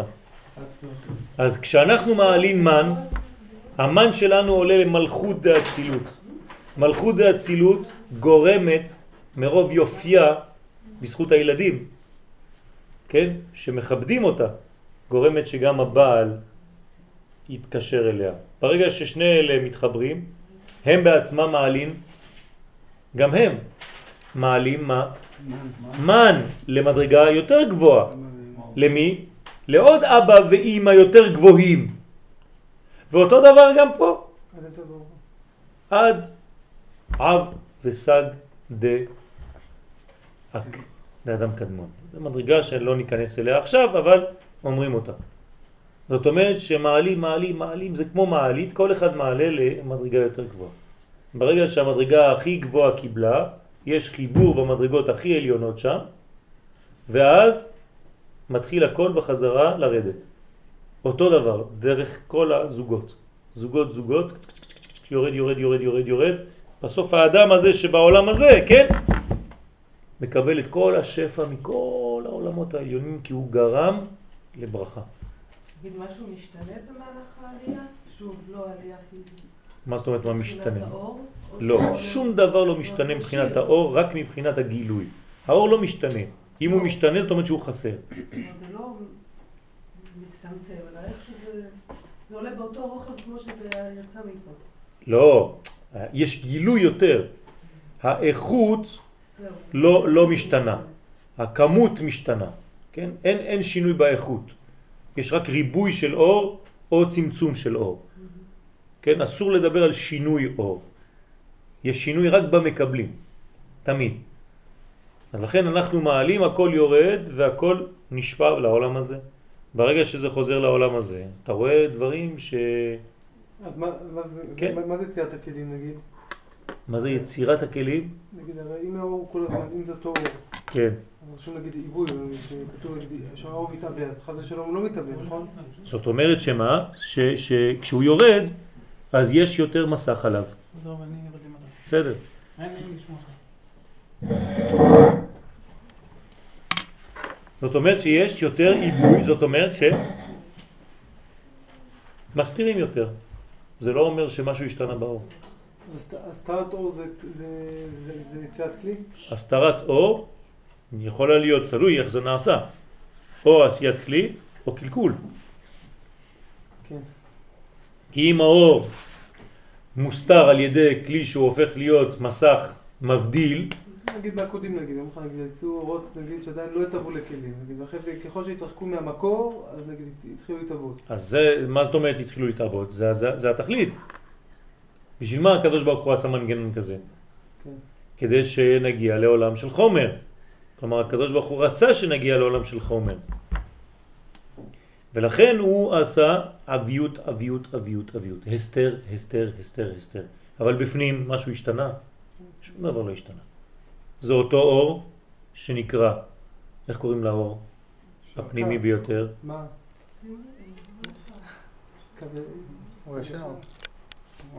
האור שבכל העולמות. הלשד, הקו האמצעי שבכל העולמות. איך הוא נקרא? כן, אבל איך הוא נקרא בתורת הקבלה? מה? מה? מה? אק. אה. אק. כן, זה נקרא אדם, סוד אדם. זה אדם קדמון. אנחנו לא מדברים על אינסוף ברוך הוא כי אין לנו גישה לשם, אבל מבחינתנו מה שאנחנו אומרים זה אדם קדמון. אז אדם קדמון זה הקו הכי הכי פנימי שבעץ. זאת אומרת, מאיפה שזורם הדיו. וכל העולמות הם לבושים, לבושים, לבושים, לבושים, לבושים, לבושים, לבושים, עד העולם הזה. בעולם הזה, רק רק הכיוון אפשר להיות נמד לעולם הזה, אבל אורו שלו הוא מקיף. לא יכול להגיד שהאק הוא... עובד רק בפ- רק בפנימיות. לא, האק הוא הכוח שהוא חודר ועובר בכל העולמות. עוד עוד מעט. בסדר, אבל זה, מה ש... זה, הפנימי. כן. באותה צורה גם הראש הוא המקיף לכל מהאצילות ועד אלינו גם. אבל אק זה לפני הצילות. נכון, וזה הוא מקיף, הוא גם מקיף את האצילות. כן, אבל אני מדבר עכשיו על האצילות, מה זה ביחס לאק? לבוש. זה לבוש. נכון? כן, אז מה פנימי? תמיד אק. כן, גם מלביש אותו וגם סובב אותו. בסדר, זה משהו אחר. כי, כי, כי יש גם סובב כל העלמין, בוודאי. כן, אבל פה אני מדבר על הלשד הפנימי, כן? שבתוך העצמות, בתוך העצמות. כן? למרות שיש עוד דברים אחרים. כן, דיברנו על לאה ורחל. לאה, מאיפה היא מקבלת את האור שלה? זה מהחוכמה. אוקיי. הרי לאה ורחל הם שתי הנוגבות של זה. נכון? איפה עומדת לאה? למה? למעלה. איפה למעלה? בכתר. פה, פה ליד האוזן, איפה? איפה עומדת לאה ביחס לזה? בגרון. באחורי זה, פנים שלה בעורף שלו, ליד קשר של תפילין. ורחל, איפה היא עומדת? למטה. איפה למטה? יפה מאוד, בגב, בחזה. הראש של רחל מתחיל מהחזה, נכון? מאיפה מקבלת לאה? מפנימיות או מחיצוניות של זה. מחיצוניות, מאיפה אתם יודעים שזה מחיצוניות? זה מה שאמרת כל מוחין. השיעור שאנחנו... זה שאמרתי, נכון, אבל...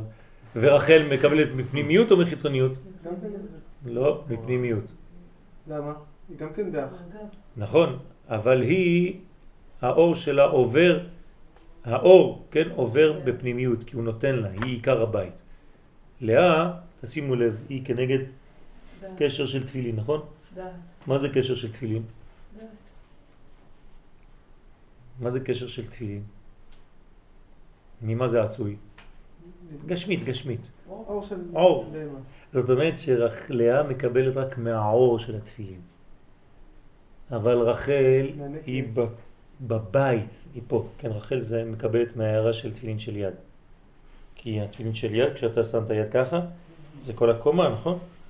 והיא מאחורה, בדיוק באותה קומה. אז היא מקבלת מהבית, מהפרשיות, הרבה יותר עמוק מאשר מהעור של הבהמה, של התפילין. יש רצועות ויש בתים, כן? הרצועות פחות קדושות מהבתים עצמם, וממה שיש בפנים כמובן. אז זה אותו דבר. יש קבלה מחיצוניות ויש קבלה מפנימיות. מה? נכון? יותר נמוכה זה יותר גילוי. יותר גילוי זה יותר מיתוק. עדיף אדם שסגור ולא אומר שום דבר מאשר אדם ששמח ומבטא את מה שהוא חושב? מה יותר עדיף? יפה, אז הוא נקרא יותר נמוך מצד אחד, אבל הוא יותר שמח וכיף לחיות איתו. אדם שהוא סגור ולא מדבר אף פעם, קשה לחיות איתו. כי הוא פנימי, הוא לא אומר כלום. אתה לא יודע מה הוא חושב אף פעם. אדם שמוציא, הוא מגלה, הוא גם לא מתפוצץ מבפנים. דרך אגב, אנשים שלא מבטאים בחוץ, מתפוצצים פנימה. כן, חז ושלום הור- הורסים את עצמם מבפנים, כי הם לא מדברים. עדיף להוציא ולגלות, כן, ואז אתה יותר בריא. כן, יש את ה-explosion ואת ה-implosion. כן, מי שמתפוצץ מבפנים, אז הוא עוד יותר גרוע. כן, גורם לעצמו חז ושלום דברים לא נכונים. על כל פנים, יש שאלות עד עכשיו על העניין הזה של העלייה ושל הירידה של כל האורות והבניין? לא, רק שהפנים והאחוריים קצת מבלבל, כי מצד אחד פנים זה, זה הפנים, אבל בעצם אתה אומר שהפנים זה הפנים, והאחוריים זה הפנים, כאילו. נכון. אז אה, כל השיעור למדנו שאנחנו מקבלים. מאחוריים. תורת הנסתר. אה, התמונה. מי? הפוך. למה עוד פעם? אני אומר עוד פעם אותו דבר. רחל יונקת מהפנים. לא, לא, לא, לא, לא, לא, לא, לא. אל, ת, אל תתבלבלו. רחל יונקת אמנם מהפנים, אבל היא מתגלה בחוץ. נכון. היא אחוריים. היא. בשיעור? כל השיעור דיברנו על זה שיונקים מאחוריים. נו, גם זה, מאיפה הוא מעביר לרחל? מאחוריים. שלו. הרי הוא מעביר לה מחלק התחתון שבו, חלק התחתון שבו נקרא אחוריים, אז למה זה מבלבל? מפנימיותו, אבל זה נקרא אחוריים. זאת אומרת, מפנימיותו בחלק התחתון שבו. זאת אומרת, מה שאני עכשיו מעביר בשיעור שלי, זה מבחוץ או מבפנים? זה מבפנים, אבל כדי להעביר את זה בחוץ, אני מוריד את זה לקומה שתוכלו להבין מה אני אומר בכלל. ולאה? לאה זה הרבה יותר חיצוני. היא לא מקבלת אור בכלל, לאה. היא מקבלת הערה. זה משהו אחר לגמרי. לקבל אור ולקבל הערה זה שני דברים שונים. הערה היא חיצונית. הערה זה חיצוני, הערה זה מרחוק. אני רואה רק הילה. בסדר? לא, לא דומה אור מאשר הערה. אז לא להתבלבל. אם יש עוד שאלות זה עכשיו הזמן. למה בכל אופן נקראת פנימית יותר? היא בפני עצמה, בגלל שהיא בקומה פנימית. היא בקומה ביחס. למה מספיק ההערה הזאת? נגיד, לא חשוב עכשיו מבחינתה. מבחינתה. כן, אבל מבחינתה היא המדרגה, היא נמצאת בקומה פנימית מאוד, פנימית ביותר. אז מה? אם אתה אדם פנימי ולא רואים ממך שום דבר ולא מקבלים ממך שום דבר, אז לא עשית כלום. לאה היא לא מסתפקת מהפנימיות שלה, היא מעבירה למי? לרחל, כי הרגליים שלה, כשמסתיימות הרגליים של לאה, מתחיל הראש של רחל. זאת אומרת ששניהם ביחד זה המלכות. כן? זאת אומרת, הצד הזכרי צריך להעביר לצד הנוקבי. של- או הפנים לאחוריים. הפנים לאחוריים. כן? הזכר לנקבה, האבא לבן, השמיים לארץ וכו' וכו' וכו'. כן? ארי, לך לישון אם אתה רוצה. בסדר? חם לך? מה? לא, לא, בסדר? לא יודע, אתה נושף. זה יריב, מה...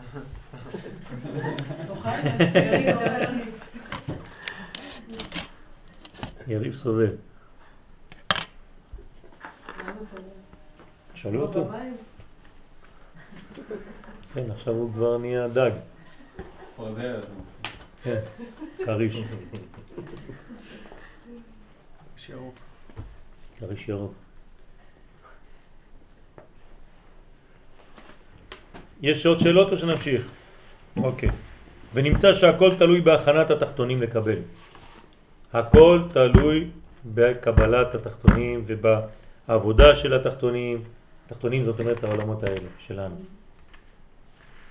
אף פעם אל תתלונן על מה שאתה מקבל. אף פעם. זה תמיד אשמת מי שנותן, זה לא נכון. תמיד אשמתך. אתה לא התקשרת, אתה לא שאלת, אתה לא עשית את העבודה, אתה לא זה, אל תתלונן על המורה שלך, אל תתלונן על ההורים שלך, אל תתלונן על מה שאתה רוצה. כן? זה אתה.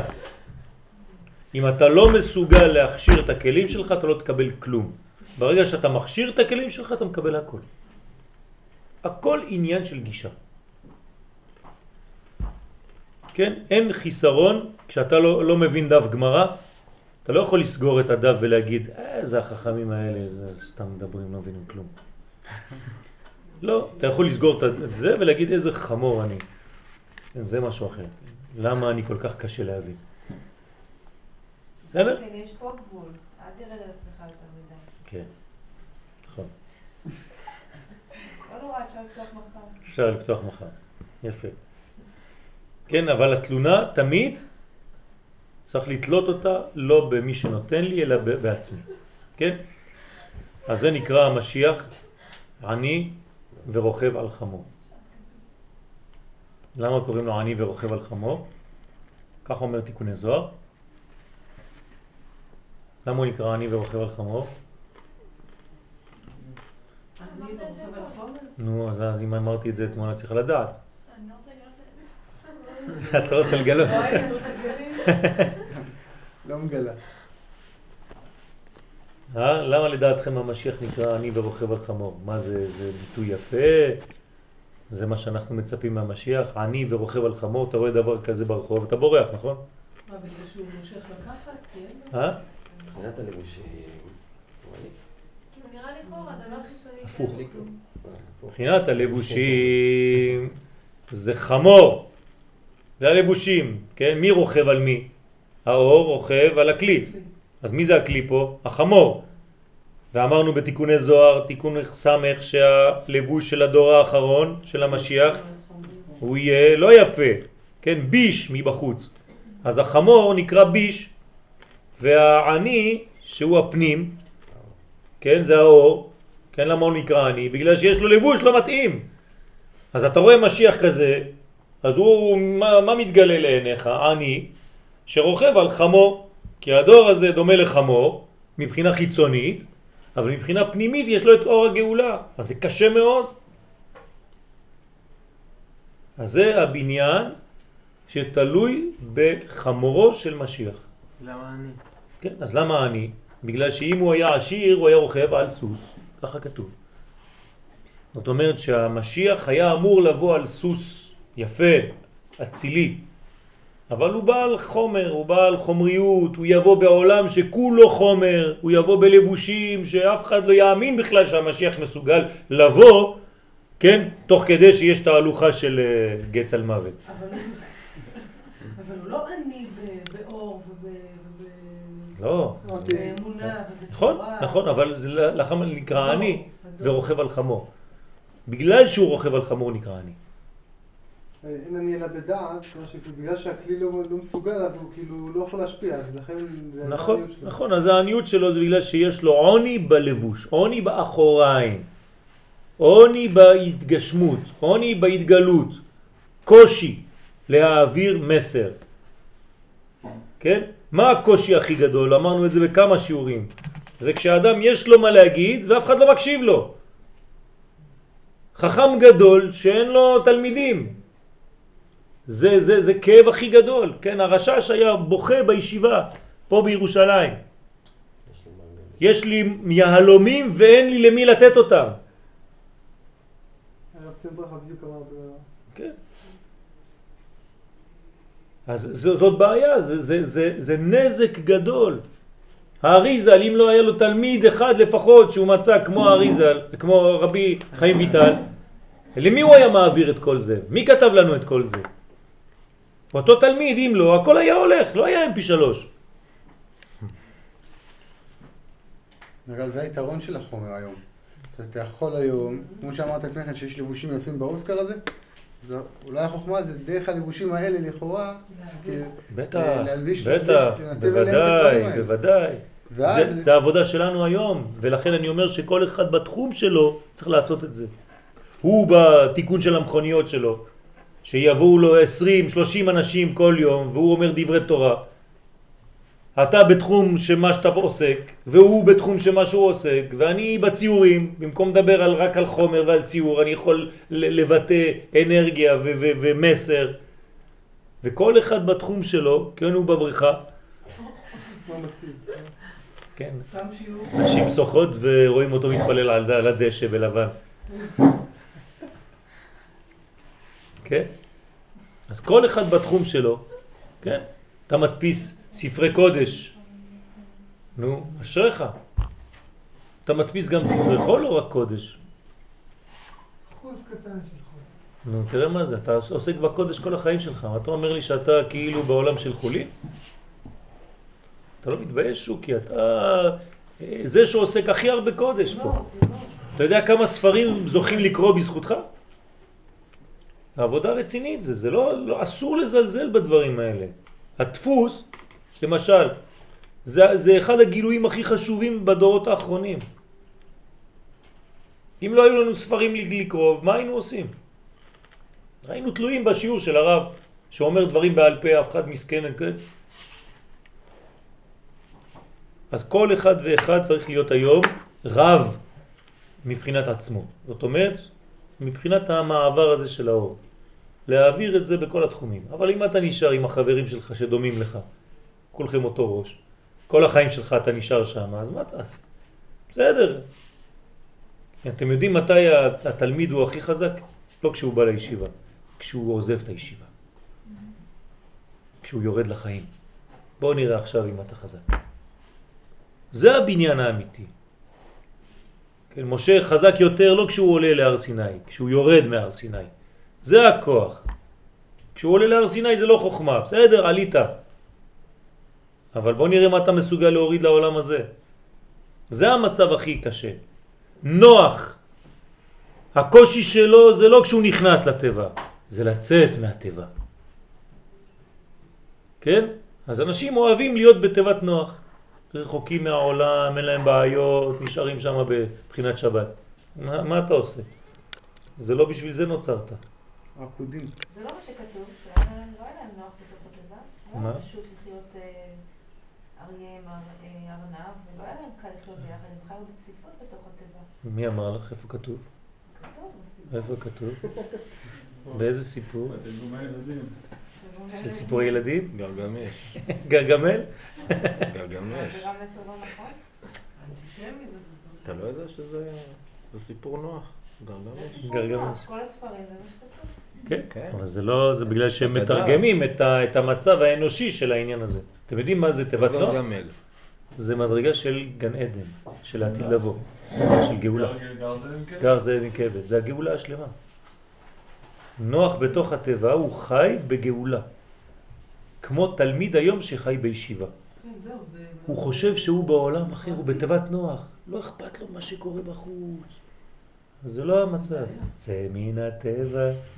יש שיר כזה, כן? כי זה יותר חשוב לצאת מהטבע מאשר להיכנס לתיבה. כשמה כן תיבת נוח, תיבה של נוח. כן, נכון. אז צריך לצאת מהטבע. אז מה אתה אומר, מה צריך לצאת מגן עדן? אנחנו רוצים לחזור לגן עדן. מה אתה אומר לנו לצאת מגן עדן? כן, כשכולם יהיו בגן עדן, לא, לא רק אתה לבד, עם הרב שלך והחברים. כשכל עם ישראל, כשכל העולם יהיה בגן עדן, אז בסדר, אני מסכים איתך. אבל פה בינתיים אתה אגואיסט. אה, אבל אני צריך ללמוד. יפה, נכון, תלמד. זהו, זה- זה לא יש שלב. לא תכלית, אבל יש שלב, חייב נכון, להיות שלב כזה. בוודאי, בוודאי שיש שלבים. צריך לעשות את השלב הזה. אבל צריך לדעת שיום יבוא ואתה צריך לצאת מהטבע ולרדת לעולם ולהתחיל לדבר עם אנשים שהם לא חושבים כמוך. לא, אבל אומר בשביל להשפיע, בתורה. אתה צריך כאילו לד- לדעת כאילו להכין לבושים. כן. זה מדרגה מאוד מאוד גבוהה להכין לבושים. בוודאי, אתה רוצה להגיד מישהו, אתה יודע. משניות, אתה יודע קצת גמרא. אתה בא לדבר עם מישהו נגיד בלבושים שבכלל איפה רחוקים אתה לא יכול להיכנס הרי בדיבור עם בן אדם. אתה יודע מה כתוב במסכת אה, זה, ברכות בדף ל"ב? ההוא מסתכל עליך ואומר, על מה אתה מדבר? מי זה? לא מכיר אותו. כן? אבל אם אתה מסוגל, מה, מה אתה צריך ללמוד בישיבה בעצם? כל הזמן שאתה בישיבה, מה אתה צריך ללמוד? איך להכין לבושים. יפה מאוד, רק להכין לבושים, לרגע שאתה הולך לצאת. תדע שאתה הולך לצאת משם יום אחד, תתחתן, תבנה בית, ואתה תצא משם, גם החתונה זה הכנת לבושים. בוודאי. אבל אם אתה לא מכין את זה כשאתה בישיבה, וזאת הבעיה, מה עושים בישיבה? רק אורות, אורות, אורות, אורות, אורות. ואיפה הכלים, כלים, כלים, כלים, כלים? אז זה הבניין. אם אתה עושה את השילוב הזה, אז אתה בסדר. אבל אסור רק חלק אחד. אתה צריך להכשיר את עצמך לבוא לעולם. זה הכלים, בפועל הכלים זה הלימוד של הפנימיות. כן. נכון? הלימוד עצמו, של לבוש, של כלים, הוא אמור, הוא נועד בשביל הפנימיות. אבל באמת הפנימיות היא הכלים בשביל לצאת החוצה. כן, זה, זה הגילוי, זה, זה, זה הבניין, מן הפנים אל החוץ. כי אפילו אבא ואמא שהם שורש המוחין, לפי הכנת אחוריהם, לבד הם משפיעים. מה זה, יש לנו צרצרים?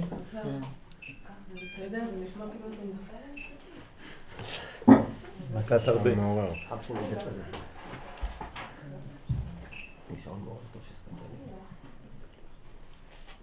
איפה הקוקוריקו שהיה לך אז? אה. והרי אחוריהם נשלמים בהדרגה בסוד מן. כן, מה? אפשר להשתתף? לא, חשבנו שזה צרצר אמיתי. אה. אתה רואה, זה לא רק עשר עשר בשעון, גם צער צער, צו צו, זה הכל אה, צב צב, פר פר. אז לפי הכנת האחוריים, לבד הם משפיעים והרי האחוריים נשלמים בהדרגה בסוד מים. אז צריך להשלים את האחוריים, צריך להשלים את הלבושים. אז זה למדנו, אנחנו עכשיו עוברים לנושא אחר, לנסירה. לפני שאנחנו עוברים לנושא, שאלה או שאלות בעניין שלמדנו עכשיו. כשאמרת שאני רוכב על חמור, בעצם אנחנו נותנים, אנחנו מכינים את פני המשיח שיבוא, זה כמו אבא, הילד, נכון. את ה... בדיוק. אנחנו הלבושים של המשיח. אנחנו החמור של המשיח. לא כתוב נדמה כאני... מה? אנחנו אני. לא. הוא העני. אנחנו החומר שעליו הוא ירכב. לעלות המשיח נקרא עני, והוא רוכב על חומר. הוא ירכב על הדור של, שלנו, שהוא מלא בחומריות, אבל מזל שהחמור הוא לבן. כלומר, אנחנו נסדר את החומר הזה עד שהוא יהיה לבן, שהוא יהיה זך. אז אנחנו מכשירים את החומר הזך כדי שיבוא המשיח לרכב עליו. כלומר, כל הדור הזה נקרא חמורו של משיח בעצם. אבל זה לא חמור. או, אל תדאגי. יהיה לו רויס רויס, וולבו, משהו. נדאג, צוריאל ידאג לו, אל תדאגי. עם וילונות, הכל, שלא יפריעו לו. אוטו לבן בדרך. ניסן, ניסן. ניסן. כן, יפה, ניסן לבנה. מתאים לפסח, אז יש ניסן. ניסן עתידים להיגאל. נכון. רק היא צריכה להיות עשר מקומות. קומה שלמה. כן. טוב, אז תקנו. כן. מה אתה אומר? דבר דבור על אופניו. כן, יפה. מאוד. על אופניו. דבר יבוא על אופניו. הדבר זה משיח, לא? כן. דבר עם ו'. לא, דבר. דור דור, זה דבר דבר. זהו, אין שאלות? אוקיי, אז כן. לא, אז אני לא יושב להגיד משהו. אבל היום משהו שקורה זה שגם כשאתה נמצא בפנים, כאילו, אתה, בסוף זה שאתה מבולבל, אין לך, זה לא שיש כאילו איזה קבוצה של דתיים ויש את החילונים כזה, לא, בתוך הדתיים עצמם אתה לא יודע כבר, יש לך מיליון סוגים ומיליון אה, דעות ואתה לא יודע... מה אתה רוצה ללמד אותי? לא, אני יודע, אתה גם יודע, פשוט... לא שאני לא יודע, זה צוריאל סיפר לי שבין החסידים עצמם, שמתלבשים אותו דבר, אתה רואה אותם בחוץ אותו דבר, ביניהם יש שנאה וזורקים אחד על השני אבנים. כן, כן, כן, ממש ככה. בשם התורה הם עושים את זה. אז הבן אדם שחוזר בתשובה הוא מתבלבל. בהתחלה הוא חוזר בתשובה, הוא שם כיפה על הראש, הוא חושב כאילו כולם אותו דבר, כל הדתיים אותו דבר, זהו, ברוך השם. פתאום הוא מגלה שבתוך הדתיים עצמם יש עולם ומלואו. זה לא פשוט. כל הסוגים. בגלל זה הוא מתנשאת מעדיף- עדרים עדרים. בגלל זה הוא מעדיף להיסגר באיזה מקום, כי הוא אומר, מה, עכשיו גם אני צריך עכשיו ללמד, מה אני אלמד? את מה אני אלמד? את השיטה של זה או את השיטה של זה? את מי אני, מה אני אלמד אותו עכשיו? כן. אני בעצמי לא יודע מה ללמוד, אני- מה אני רוצה ללמד אותו? אז זה אסור להתבלבל בצורה כזאת. למרות שיש הרבה שיטות, אתה צריך להרגיש את השיטה, כן? אין אדם, אין אדם למד אלא במקום שליבו חפץ. ברגע שמצאת את השיטה שמתאימה לך, את הכיוון שמתאים לך, אתה לא יכול כל החיים שלך להגיד, אני לא יודע כלום, תראה, מלא מכל הכיוונים, באים לי אורות מרובים, זה אומר ככה, זה הרב קוק, זה השני אומר נגד, וזה אומר זה, מה אני אעשה בחיים שלי? עשה לך רב. אז אתה, בדיוק, עשה לך רב. אתה צריך לבחור לך כיוון, וזה חלק מהאחוריים, זה חלק מהלבושים. כל עוד ולא הגעת לשלב הזה, שאתה מסוגל בעצמך לבנות לעצמך ולהיכנס למדרגה שאתה כן חי איתה בשלמות, כן, אני בחרתי את השיטה של הרב קוק, זה הכי מתאים לי. הרב הזה, כן, בעיניי הוא מלאך השם צבאות, יש לו אהבת ישראל, זה מה שאני מחפש ביהדות. יש לו חוכמה בתורה, יש לו אה, אה, פנימיות, וכל התורה שלו מבוססת על פנימיות התורה, למרות שהוא מגלה את זה בחיצוניות. זהו, בחרתי לי שיטה. אני מלמד בשיטה הזאת. זהו. אני לא אומר שהשיטות האחרות לא שוות כלום, הכל משלים. כן? כי אחד משלים את השני, אבל אני חייב להתקדם במקום, בכיוון. אתה לא יכול להישאר בבלבול הזה, חז ושלום. אז יבוא אחד אומר לרב, אז מה, אתם לא מסכימים ביניכם, תמיד מחלוקות. נכון, ככה זה החיים. החיים זה שלא כולם לובשים אותו בגד ואותו לבוש ואותו זה, אבל אני צריך לכבד את השני, אם באמת יש לי את הערכים הפנימיים. אם לא, אז אני זורק אבנים על השני בגלל שהוא לא אוכל בשר מהכשרות שאני אוכל. ואני לא מזמין אנשים לבית שלי ואני לא הולך לאכול אצל אנשים בגלל שיש לנו בעיות כאלה ואחרות. בסוף כל, כל עם ישראל אחד מהשני, כן? אחד אמר לי שלשום, אני לא מקבל שום אדם שהוא פחות ממני בקדושה. לא מזמין אותו לבית, אף פעם. איך הוא יכול לדעת את זה? אה? לא, הוא. הוא לא מזמין אף אחד. שם לך את השעון. אז אני אגיד לך איך הוא עושה את זה. הוא לא מזמין אף אחד. לא מבין. לא מזמין. הכי קדוש. ונשאר הוא בעצמו. אז אשתו אומרת לו, אבל איך אתה נהיית דתי? אתה היית בהתחלה, כן? אמר לה, מה אני עם ערכים? מה? מה אני ערכים? ככה הוא אומר. הערכים ה... כן, המכון, הערכים. זה- זה- זה- זה- זה לא נורמלי. כל הזמן אמרת לנו, כשהדת הורגת את האהבה, נכון, צריך לא- להיזהר מאוד, צריך להיזהר מאוד. אז אה, הרב ליאור צריך לבחור לו כיוון ולהיות שלם בכיוון הזה. אני לא רוצה, ל- אני רוצה את השמחה של הברסלב, את אהבת ארץ ישראל. יפה מאוד. לא. נו, אתה לא מצמצם? זה מה שאני אה, עושה? עליי- חבקוק, זה מה חבקוק. שאני עושה, תהיה חבקוק. אנחנו לומדים בבוקר ליקוטי מוהר"ן, אני לומד טניה, אני לומד, אה, טוב, גמרא וכל הפשט, כן? וכל מה שהחומש וכל זה, זה לא, זה לא שיטה, כן? זה מה שיש, כן?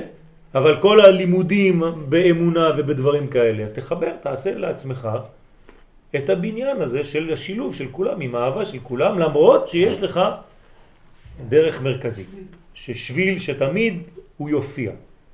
כן, אותו שביל תמיד יופיע. השביל שלי זה ארץ ישראל, ועם ישראל, ותורת ישראל. כן, זה השביל של, של הרב קוק, של לחבר את שלושתם. כן, תמיד תמיד בהדגשה של הארץ, ובלי בלי לח- לה- להפריד ביניהם. אבל מי, אין הפרדה ביניהם בתור שיטה. בטח שיש הפרדה. יש שיטה. אנשים ש... בוודאי. יש אנשים שיגידו לך שלא לא לומדים תורה, כשהיא, לא, אין, אין קשר בין התורה, בין לימוד התורה לבין ארץ ישראל.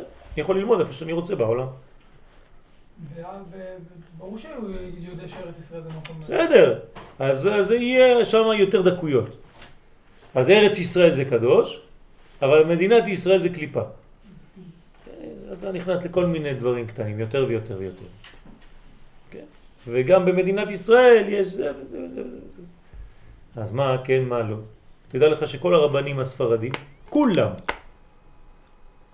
והרב עובדיה יוסף, ב- ב- ב- הוא בעצמו שליטה, בהלכות שהוא כותב, כן? כותב שמדינת ישראל היא בגרדר מלכות. דינא דמלכות. דינא דמלכותא דינא, הוא אומר שארץ ישראל זה מלכות. לא, חלק ממנו. בוודאי. לא, אבל יש אנשים... מהמלכות, הוא רוצה שררה. אה, טוב, פוליטיקה. מה זאת אומרת? חלק מזה. כן. זאת אומרת שהוא היה יכול בהחלט להגיד, ארץ ישראל בעיניי היא לא מלכות. כי... מדינת ישראל, סליחה. השלטון שלו. אבל יש, יש, יש שיטות כאלה, כן? יש שיטות כאלה שמבטלות. ואם אתה לא מקבל שמדינת ישראל היא מלכות, אז כל החיילים של צבא הגנה לישראל, מה הם? רוצחים. כי אין מלכות, מאיפה הם מקבלים כוח ללכת להרוג? וכל מי שמשלם פה מיסים, מה הוא? גנב. המדינה גונבת, אין, אין מלכות, אז כולכם גנבים. וכו' וכו' וכו'. זה בלגן שלם. אז הוא קבע שם, כן? ביחווה דעת, פרק ה', שזה דין מלכות. ארץ ישראל יש לה דין מלכות. ואנשים לא יודעים את זה. כן, אומרים, "אה, הרב עובדיה, זה, זה לא נכון. תסתכל מה הוא אומר על עניין של משיח, על עניין של גאולה, שארץ ישראל היא ראשית צמיחת גאולתנו. הוא אומר את זה ממש. רק יש בעיה. כן, יום אחד אמרתי, קראתי למישהו את זה, הוא אומר, טוב, זה הוא אומר בחוץ. אבל בפנים הוא אומר אחרת. אמרתי לו, אתה לא מתבייש? אולי הפוך. ככה אתה אומר שהרב שלך שקרן? כן, אנשים מתביישים כאילו, כן. לא, הוא אמר את זה ככה כדי זה, אבל בפנים הוא אומר, מה זה הרב שלך שקרן? חז ושלום. איך אתה יכול להגיד דבר כזה על רב גדול בישראל? אז רק אנשים פשוט מפטפטים ולא יודעים את, ה, את מה, מה הולך בפנים.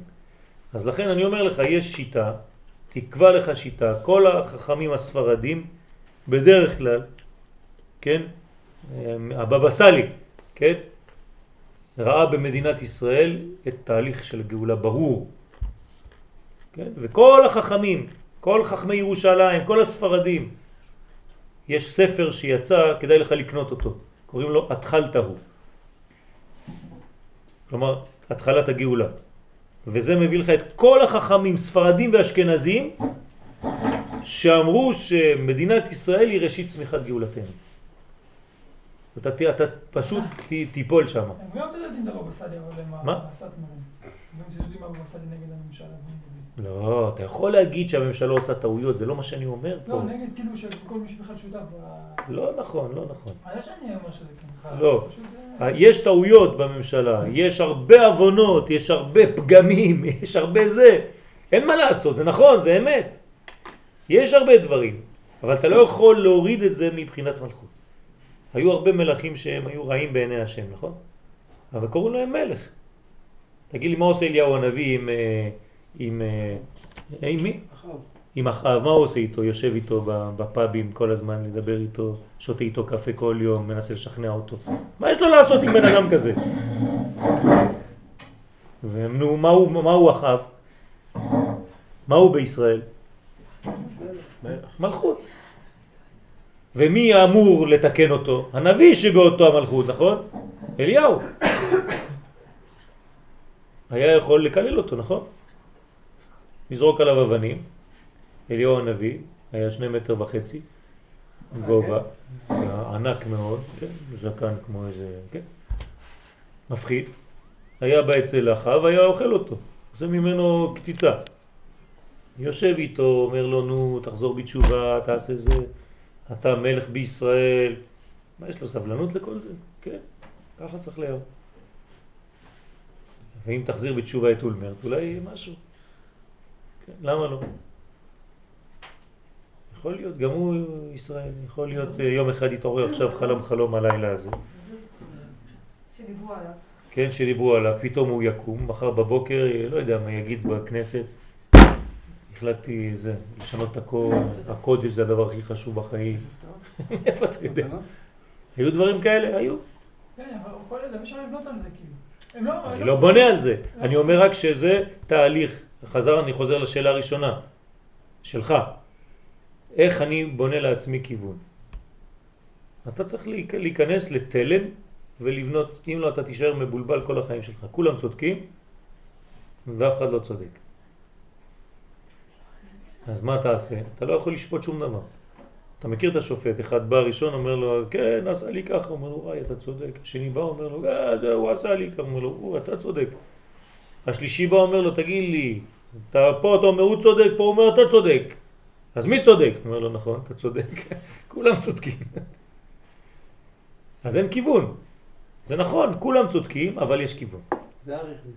מה? אריך. כן, זה אריך. יחוס.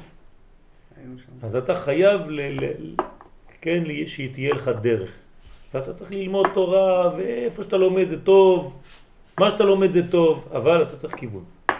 כיוון שנותן לך כוח, עוצמה, ולא כל אחד שיבוא עכשיו מבלבל אותך. כל פעם שאתה שומע משהו, אתה מתבלבל עוד פעם מחדש. אתה לא יכול להיבנות ככה. אתה צריך משהו יציב, חזק, ולדעת לענות גם כן, אבל בשקט, ברוגע, בלי להתעצבן, בלי זה, כן.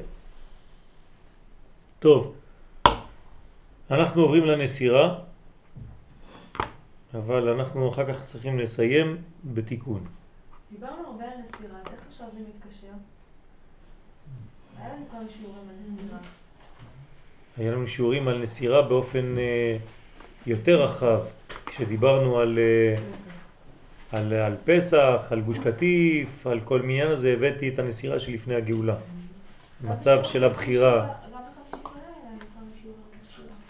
כן, אבל זה לא היה הנושא המרכזי. היה לנו נושא מרכזי של מסירה? לבדוק את זה, אני חושבת שכן. תבדקי. היה כל השיעור הזה כבר על נסירה? לא, לא, לא, לא. לא, לא, אולי לקחתי קטע.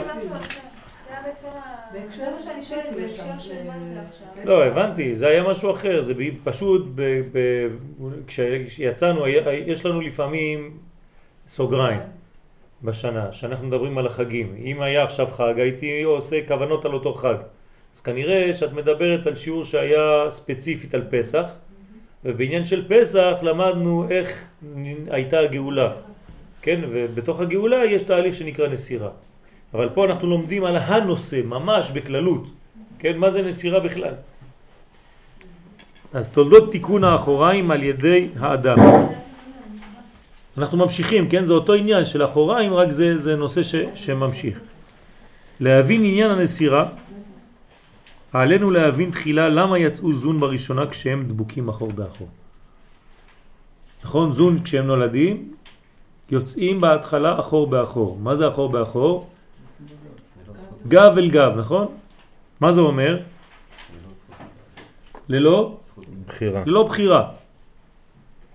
והנה הטעם שראשית אצילותם של זון הוא צריך להיות בבחינת אחור באחור כשאחוריהם דבוקים זה בזה הוא כדי שלא יתאחזו הקליפות באחורי הנוקבה יותר מדי. זה הסברת לנו בעמידה של רחל ולאה. הסברנו את הכל בפרטים קטנים, אבל פה אנחנו עכשיו לומדים את הנושא, אז אנחנו חוזרים קצת על כמה דברים שכבר למדתם, אבל זה חשוב לדעת את המכלול. זאת אומרת, יש לנו פה שמירה על המלכות, רחל. בשביל זה גם אדם וחווה, אדם בעצם זכר ונקבה, הם היו ככה. כן, נכון. ולכן, מה? גם יש מצבים שכשעם ישראל עושה רצונו של המקום, כאילו, אז גם נהיה מצב של אחור באחור באזונה, ויש להם בחירה, אבל לא בזה כזה. אה, אתה אומר, אתה עכשיו, אה, ליאור שואל שאלה, האם כשעם ישראל לא עושים רצונו של מקום, הם נקראים שהם אחור באחור עם הקדוש ברוך הוא, כאילו ברוגז. ולמרות זאת, עדיין נשארת להם הבחירה. אז איך אנחנו אומרים שמצב של אחור באחור, הוא שולל מהאדם את הבחירה? יפה מאוד. האחור באחור זה המצב של ההתחלה. אחרי זה כשהם ברוגז זה שלא שהם דבוקים, הפוך. הם כבר לא מסתכלים אחד על השני. הם ממש מרוחקים אחד מהשני. המצב של אחור באחור זה המצב הבראשיתי, ההתחלתי, ששם כשיצאו זון הם יצאו דבוקים אחד עם השני. כשהם דבוקים אחד עם השני זה לא אותו דבר שאתה ברוגז עם הקדוש ברוך הוא בגלל שעשית חטאים ואתה עומד אחור באחור חז ושלום. זה מצב גרוע, כן? שם זה מצב של בריאה. כן, אין לך אפילו אפשרות לבחירה בזה, ככה נולדנו, ככה נבראנו, אחור באחור. כל שנה יש את הנסירה, אז מה זה בא לידי ביטוי? כל שנה, כי אנחנו בראש השנה מתחילים הכל מחדש, ואז בוחרים לעצמנו איזה שנה תהיה. בסדר? ובכל תפילה ותפילה אנחנו מתחילים את הבניין מחדש. זאת אומרת שאנחנו מתחילים כל בניין במצב שאין בו בחירה, ואנחנו מתקדמים באותו מצב עם בחירה חופשית של אותו מצב. זאת אומרת שבכל חיינו יש לנו בחירה חופשית בסופו של דבר, למרות שהדבר מתחיל בנתון. כן?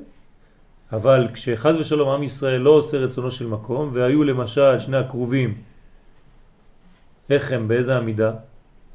אחור באחור, לא עושים רצונו של מקום. שלא עושים. שהם הקרובים. לא עושים.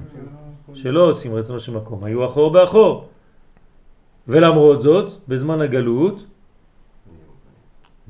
פנים אל פנים. ולמה כשנשרף בית המקדש הם היו. פנים עכשיו, עכשיו. שאלתי, רק לא שמעת. היא הייתה עסוקה בשאלה שלה ולא שמעה. עכשיו אמרתי, איך זה שבזמן שיצאו לגלות הם היו פנים בפנים? לא, הכוונה היא ממש בזמן. לשרוף בית המקדש. כן, כן, זה, זה בדיוק יצאו לגלות. זה הגלות. יצאו לגלות, כן. והקדוש ברוך הוא מראה להם שלא. אז מה? לא. זה מראה שבעצם אפילו כשהם יהיו בגלות, כן, לא מאסתים ולא גאלתים, כן, לכלותם, אני לא רוצה לאבד אתכם. אז זה פוקד את אשתו לפני שיוצא לדרך. בסדר? שישאר רשימו של החיבור שלנו.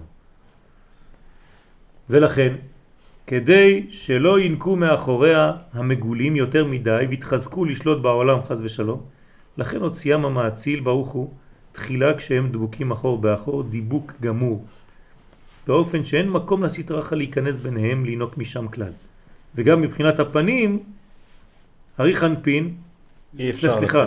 רק גם מבחינת הפנים אי אפשר לקליפות לינוק למה? כי בפנים בכלל אי אפשר לינוק אין יניקה בפנים רק בצד האחוריים עכשיו אחוריים מה זה אחוריים? אמרנו שהאחוריים זה החלק של הלבושים, נכון? חלק התחתון. איפה נאחזת הקליפה? רק בחלק התחתון, רק בלבושים. והרי יש לנו רמז לזה. איזה רמז? תורה נותנת לנו רמז לזה. ששהקליפות נאחזים בלבושים. אתה יודע, מזדנבים. ותתפסהו בבגדו. יוסף. כן? וישאר בגדו אצלה. נכון? אז עוד פעם, זה עד שזה ייכנס. גם. כן, המעיל, המעיל של אה, שאול שנקרע, ואז הממלכה נקרעת לשניים. הלבושים הם הכניסה. תמיד, תמיד, תמיד בלבושים. הלבושים הם החלק של הגילוי, שם יש בעייתיות. כלומר בגילוי שלך, בביטוי שלך יש בעיה. אתה טוב, אבל הביטוי שלך לא טוב. טוב מבפנים, ביש מבחוץ. זה מה שאמרנו מקודם. אתה טוב, כן? מי אומר למי? מחשבתך רצויה ומעשיך אינם רצויים. יפה, כן? המלאך שבא בחלום למלך הכוזרים. זאת אומרת שהפנימיות שלו טהורה, אבל מעשיו אינם רצויים. זאת אומרת שגם אצלו יש את אותה בעיה, תמיד הבעיה מופיעה בלבושים. אז מה הוא צריך לתקן? לבושים. ואז בא רבי יהודה הלוי ועוזר לו לתקן במשך כל הספר את הלבושים. אחר כך יש לו יבוש יפה. וזה אמרת שאסור אה, בגדים עם חורי ודברים ככה. נכון, נכון, צריך להיזהר איך הבגדים. וחוץ מזה, כשהוא מגיע לתיקון הלבושים כראוי, מה הוא עושה אותו מלך הכוזרים? עולה לארץ. זאת אומרת שכשאין לבושים, אין גם את ארץ ישראל. כי ארץ ישראל נקראת לבוש לעם. אז לכן הקליפות נאחזות בלבושים. איפה יש הרבה קליפות בעולם? דווקא בארץ ישראל. כי זה הלבושים של עם ישראל. שם נאחזות כל הקליפות רוצות להיכנס. ופה אנחנו צריכים לעשות עבודה רצינית בלבושים, אסור לנו להירדם פה. נמצא שאין יניקה לקליפות מיזון מבחינת היותם דבוקים אחור באחור. מה? לקנות הרבה בגדים, כן? רגע, העניין של יניקה הוא נראה לי עניין של, כאילו בעולם הזה, הוא חייב להיות. מה? העניין של היניקה. של. החיצונים. כי אם נניח- אין מצב של בחירה, זה מצב כזה שכאילו לכאורה אין בחירה, מצד אחד בחירה, ומצד שני אין יניקה, אבל ברגע שאפשרת בחירה, אוטומטית יש יניקה. נכון, נכון, זה, זה העניין. אז איך צריך להישמר? זו השאלה. איך צריך... אני שואל, אני שואל אתכם שאלה. אנחנו אומרים שכדי שלא ייכנסו החיצונים, אז יש עמידה של אחור באחור. ככה הקדוש ברוך הוא ברא. אבל הרי אחר כך עוברים פנים בפנים. אז בזמן הייחוד שהם פנים בפנים, אז איך הם... אה, נש- אחד על השני אה, אמרת. מי שומר עליהם? פעם שעברה אמרת. נכון, אז תגידו אם אמרתי. אם אמרתי וזה לא נשאר, זאת אומרת שלא אמרתי. מה? אבא ואמא. אבא ואמא, הנה צוריאל זוכר. אבא ואמא שומרים בזמן האיחוד, ואמרתי לכם שזה הרמז שהחתן והכלה נכנסים עם ההורים שלהם לחופה. זאת אומרת שבזמן שהם פנים בפנים יש שמירה עליונה יותר, אז לא צריך לפחד. אנחנו צריכים להגיע למצב של פנים בפנים עם הקדוש ברוך הוא, ואז יש שמירה עליונה יותר. שבייחוד אתה ממשיך את האורות האלה? בוודאי, כן, זה, זה, התינוק, זה התינוק שנולד. מאיפה בא התינוק? האור שאתה מוריד זה... בדיוק. האור שאתה מוריד הופך להיות לתינוק. אתה רק נותן לו לבושים אחר כך. כשאתה אומר אבא ואמא, במשמעות הפרקטית, מה זה? את מדברת בעולם שלנו או בעולם הספירות והפרצופים? גם וגם. אז בעולם הפרצופים זה חוכמה ובינה, זאת אומרת מדרגה של אחד מהגילויים של אין סוף בהשתלשלות. הבא הוא רחב מאוד ואין סופי מאוד ונקרא י' ואימא נקראת ה' שזה כבר מתחיל לבנות, כן? דבר שהוא מבין דבר מתוך דבר, זאת אומרת בניין. בעולם שלנו זה בעזרת השם בקרוב את ויאיר. כשתהיו אבא ואימא, אז אתם תהיו דוגמה, כן, אמנם בעולם הזה, לאבא ואימא העליונים. ואז אתם תצטרכו להתנהג כמו אבא ואימא העליונים. היום אתם כמו זון. זון. לא, השאלה שלה זה מי שאומר עליהם. בינתיים אני. לא, סתם. למה? אחור באחור, זה בסדר. שומרים אחד על השני. מדי פעם, אתה יודע, פעם כן. זה, ככה יותר. אז בינתיים, כן, אתם בינתיים על ידי אבא ואימא. אבא ואימא העליונים שומרים.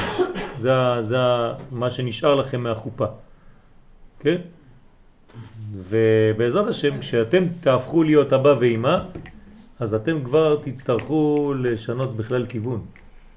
אני לא זוכר מה היה בבית כשהייתי עם אשתי לבד. לא זוכר מה היינו עושים. יוצאים. לא, לא, לא זוכר, אני- נראה לי שפתאום אה, זה הילדים, אה, זה... תמיד היו שם. תמיד היו, כן, אתה לא, אתה לא זוכר בכלל. הם באמת תמיד היו שם. אבל- כן, נכון, הם היו, הם היו. דרך אגב, גם מי שאין לו ילדים, יש לו את הילדים. יש לו ילדים רוחניים, הוא מרגיש את הילדים האלה מבפנים. אז יש מציאות כזאת. ואולי זה מסביר גם את, ה, את המילוי שיש אפילו כשאין ילדים מוחשיים. ו, ו, ותיקון גם לדבר כזה, זה תלמידים. נכון, תולדות. נכון, זה גם תולדות, זה, זה כמו ילדים, וגם אם יש לך תלמידים זה גם כן חשוב מאוד, וממש כאילו תלמידים. מה?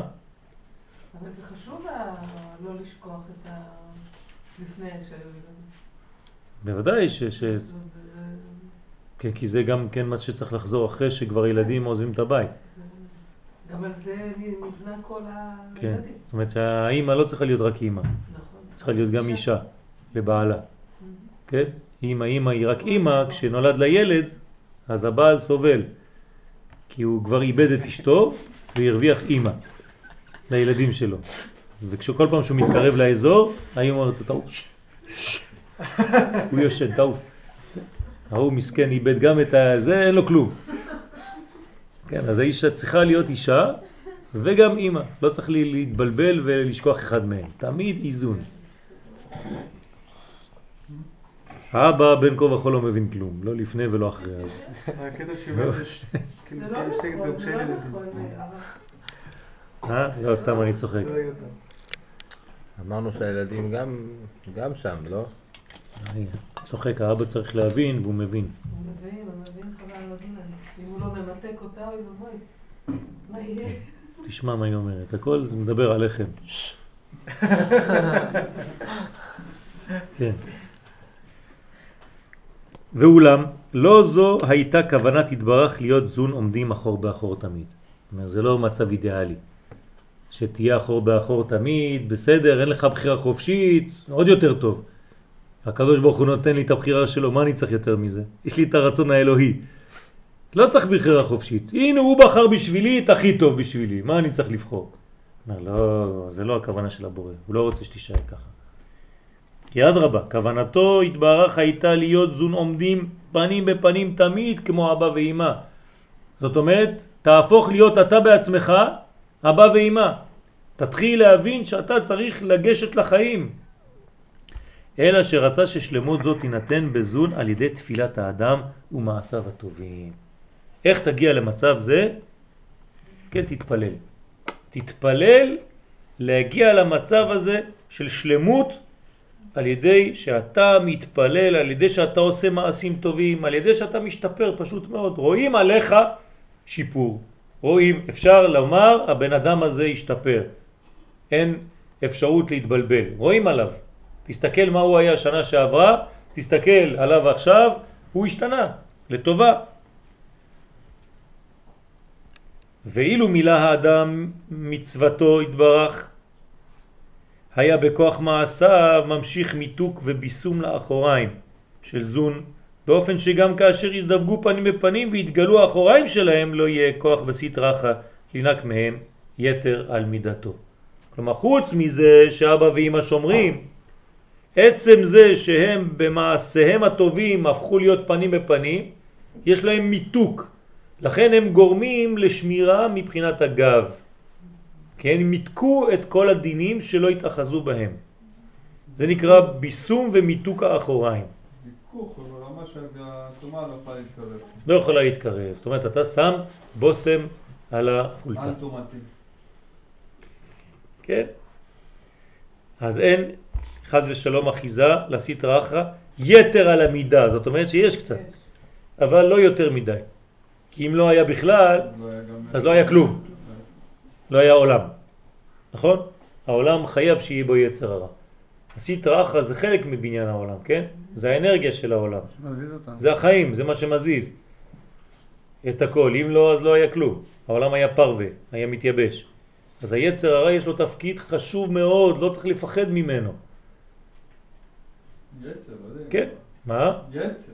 יצר, אבל כן, ה, ה, מה זאת אומרת היצר הרע? זה שמושך אותנו, נתקדם. כן, להתקדם. נותן לנו גם כן כוח יצירה. צריך להשתמש בו לכיוונים טובים. כן, אותו יצר, נכון. כמו שכתוב, ואהבת את השם אלוהיך בכל לבבך. מה אומרים חכמים? בשני יצריך. מה זה? גם היצר הטוב, גם היצר הרע אני צריך לעבוד את השם. איך אני עובד את השם ביצר הרע? אה? למדתי את זה בחצי... נו, אז איך? יש כמה דברים. תגיד. או שמתוך כשיש אנרגיה, כשיש יצר הרע, אז זה להפנות ישר כשמרגישים... אה, אה, שהוא מתעורר? כן, שהוא מתעורר, אז אה, ישר להפנות את זה. נגיד לימוד תורה, ואז הלימוד תורה הרבה יותר חזק. יפה. או ש... זה נקרא התקפיה והתהפכה. אבל? אומרים שזה מסוכן. לא. לא, זה לא, לא, זה לא מסוכן. יש גם בזה סכנה. יש גם אה, בכוונה, אה, כאילו, להיכנס למצבים של... אה, זה המסוכן. זה צבי. לא. שנכנס בכוונה לא, לתוך לא. הקליפה. לא להיכנס ליצר. אז מה? כאילו, לא- לא יודע איך... לא זוכר. לרדת כזה, לא לרדת ל... לא ירידה לצורך עלייה, איך אומר. כלומר, אם אתה אומר, אם אתה אומר שהיצר הרע הוא חלק מהבניין, אז בוא נעצים אותו, נעשה אותו יותר גדול. היה כמה, לא זוכר. כן, אז זה שבתאי צבי עשה את זה. כן?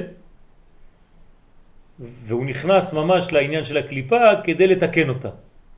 כן? מה- מה היה החטא שלו? החטא שלו זה שהוא נפל. זה שהוא לא ידע לעשות את העניין הזה, אי אפשר לשחק עם דברים כאלה. מה אמר שלמה המלך?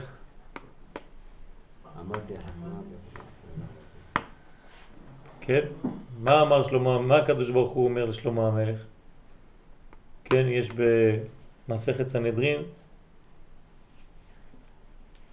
גמרא בדף אה, כף אה, כף ג' כף ד' שמה שהקדוש ברוך הוא מדבר והוא אומר למה כן הוא לא גילה לשלמה המלך את סוד הפרה האדומה למה? לא, זה מה שאומר הוא, שלמה המלך אומר איך קמה והיא רחוקה ממני. אבל למה? אומר שם, אומרת שם הגמרא, כן? בסוף, בערוב ימיו הוא נפל. אז אולי אם זה היה נופל עם זה, זה היה סכנה לעולם אולי. אומר מגלה עתיק יומין ומכסה עתיק יומין. שם אומרת הגמרא, מה זאת אומרת מכסה ומגלה עתיק יומין? יש דברים שאסור לגלות אותם. מי זה עתיק יומין? הקדוש ברוך הוא. כן, בלשון הגמרא היא לא נכנסת ל... הקדוש ברוך הוא בגדול. מי שיודע לכסות את הדברים שאסור לגלות אותם, אז לא אני מגלה. וזה שלמה, זה משה. משה לא גילה. אבל שלמה המלך שהלך וכאילו נאבק. כתוב בתורה למשל שהמלך לא ירבה לו נשים ולא ירבה לו סוסים ולא ירבה לו כסף וזהב והוא ולא ישוב מצרימה מה עשה שלמה המלך? אמר אני כן מרבה לעצמי סוסים אני כן מרבה לעצמי נשים כן? וכו' וכו'. בסוף מה כתוב עליו? ונשותיו היטו את לבבו. זאת אומרת שהנשים של שלמה המלך, 700 ועוד 300, אלף נשים היטו את לבבו. כתוב ממש במלכים ששלמה המלך אהב נשים נוכריות, ככה כתוב. אז היטלו את לבבו, והוא נפל מה, מהבניין הזה. זאת אומרת שחוכמה לא מספיקה. נכון, ובסוף כתוב שהוא לא עשה את הטוב בעיני השם, ככה כתוב, שלמה המלך. רק אנחנו לא קוראים את הפסוקים האלה. אבל כן, חס ושלום, עשה. נכון, נכנס למדרגות, השם ישמור. והרבה סוסים וחזר מצרימה, כן, מרכבה ממצרים, ככה כתוב בפסוק שם, ועל זה 60 גיבורים מסביב למיטתו. אז זה, זה, זה לא פשוט. וכסף וזהב הרבה, כי כל המלאכים והיו מלכות היו באות, ומלכת ו- וכולי, באו לראות את החוכמה שלו והרבו כסף וזהב. אז זה עליו נאמר, כן, החכמה והיא רחוקה ממני. אבל משה רבנו כן גילה לו. לך אני מגלה, בשביל כל האחרים, חוקה. כן. אז מה הייתה השאלה? שאלת שאלה. לא, מה הייתה השאלה? איך הגענו לזה? על היצר הרע. איך עושים עם היצר הרע, נכון? אז אה, לפי תורת החסידות צריך להתחזק על ידי שימוש בכוח הזה שמתעורר לרע כדי לעשות טוב. מושכהו לבית כן, המדרש. מושכהו לבית המדרש. התקפיה. כן, אה, נכון. כמו שני אנשים מתאבקים. תן לו להתאבק איתך, ולאו הכי אתה מתחזק יותר. נכון. תאבק בו באותו כוח שלו. אז אני- זה ההתקפיה, ואחר כך זה אתה התקפיה. הופך אותו להתהפכה, שאתה מהפך אותו. מהפך אותו לעבוד. זה נקרא קליפת נוגה. לקחת את החצי רע שבא ולהכניס אותה לקדושה. או להסתכל בכל. דבר לא, טוב, לא. חיובי שיש ב... כן. זה, זה, זה, זה העניין של? הקליפת נוגה. להסתכל על החלק הטוב שבדבר הזה, כן, ולהעביר את הכל לחלק הטוב. אתה רואה שזה עוזר לך? זה לא היה רק בשביל תחשוב הבגרות. טוב יהיה טוב. תחשוב טוב יהיה טוב. והחלק השני הוא יותר מסוכן, וזה ללכת לעומק הקליפה ולהגיד, אה, אני הולך לשם כדי להוציא משם את הניצוצות. בדרך לא, כלל, לא להיכנס, רק... אה, כן, בדרך כלל זה מה שרוצים בהתחלה. בסוף שוכחים ונכנסים, וכבר לא יוצאים. זה מה שאומרים, שם בעל התנאים מתארץ את זה שמקום שבעלי תשובה עומדים בין צדיקים גבוהים יכולים לעמוד, כן. ברגע שאתה עושה התהפכה. אז אם אתה יכול לעשות איתך, אם אתה עושה, השלב הראשון זה התקפציה, וכמובן אחרי ההתקפציה, אם אתה מצליח, כן. אתה יכול לעשות התהפכה. תן דוגמה. לעשות. אה? תן דוגמה. תן דוגמה. מעשי. של מה? שמגיע לך אה, משהו שיצר הרע מושך אותך, איך אתה... הנה, יצר הרע מושך אותך. אדם אה, נמשך, לא יודע מה, לראות דברים אסורים. אוקיי? מה יעשה באותו רגע? במקום לפתוח את המחשב המלוכלך שלו, או לא יודע מה, יפתח דף לימוד, יפתח ספר תורה, ייקח את האנרגיה שיש לו עכשיו, הרי זה אנרגיה חזקה. היא מושכת אותו לחטא, הוא נמשך מאוד. כמעט בגדר של בלתי אפשרי לעשות אחרת. ייקח אותו עכשיו, את כל האנרגיה הזאת, ויתחיל ללמוד. מהלימוד הזה שיהיה לו, יהיה לו לימוד יותר חזק מלימוד רגיל. כי בלימוד הרגיל הוא בדרך כלל מגיע פרווה כזה, עייף. פה הוא מלא אש. אז אותה אש, אתה תראה איזה לימוד יהיה לך בסוף. כן? ואז הדבר הזה יעבור לך. כי אתה קיררת את זה באש אחרת, אש של תורה. כי זה גם אש. אז אש אוכלת אש. אבל אם אתה נותן לעצמך ליפול שמה, אז זהו, נאכלת. אז זה דוגמה. דוגמה איך הופכים את הדברים האלה לטוב. איך הופכים, הופכים את האנרגיה הזאת לדבר טוב. אם לא, האדם כל כולו הופך להיות מת, עייף, כן? כי הוא נמשך רק לקליפות. זה גם תיקונים, זה הזדמנויות. צורי לדוגמה שבוע סיפר לי, אה, לדוגמה בן אדם יש לו, איזה- הוא חם מזג, ובאה לו הזדמנות עכשיו, מישהו עצבן אותו, ובמקום לצאת אליו, הוא התאפק, הוא שמר את זה לעצמו. אז הוא בעצם לקח את הכוח הרע שהוא רגיל אליו, אבל הוא איבד את זה, ובזה הוא בעצם תיקן את עצמו. איך הוא איבד את זה? מה הוא עשה עם זה? עשה הרחבת הכלי. לא, אבל מה הוא עשה עם הכעס הזה? הגיב אחרת ממה שהוא רגיל. אבל איך, איפה הכעס הזה? לאן הוא נעלם? הרי הכעס קיים, נכון? איפה הוא? לאן הוא לקח אותו? הכעס לא קיים. מה? הכעס לא קיים. יש את האנרגיה של הכעס. לאן הוא הביא אותה? אתה יכול לכעוס, אתה יכול גם לא לכעוס. לעשות משהו טוב אחר אתה. כועס, אם בא לך להרביץ לא, למישהו, אם בא לך כבר להרביץ למישהו, אז אתה כבר כועס. מה אתה עושה עכשיו עם הכעס הזה? מחייך לו להרגיש טוב. איפה עובר הכעס? הכעס הפך להיות חיוך? לא, במקרה, במקרה הזה אין כעס. במקרה הזה יש לא. לך אפשרות, יש לך, בן אדם בא להרגיז אותך, יש לך אפשרות להתרגז, יש לך אפשרות גם לחכות שנייה ולא להתרגז. כן, זה משהו אחר. אם התרגזת ולא הוצאת את זה, אז זה בעיה. אתה צריך להוציא את זה באיזשהו מקום. אז יש כמה שלבים. אם אתה מסוגל בכלל לא להתעצבן, זה שלב אחד. אם כבר התעצבנת אבל אתה גם לא רוצה להגיב, זה עוד שלב. כן, לא פחות חשוב מהשני, אבל השני יותר טוב, כי אתה בכלל לא נכנס.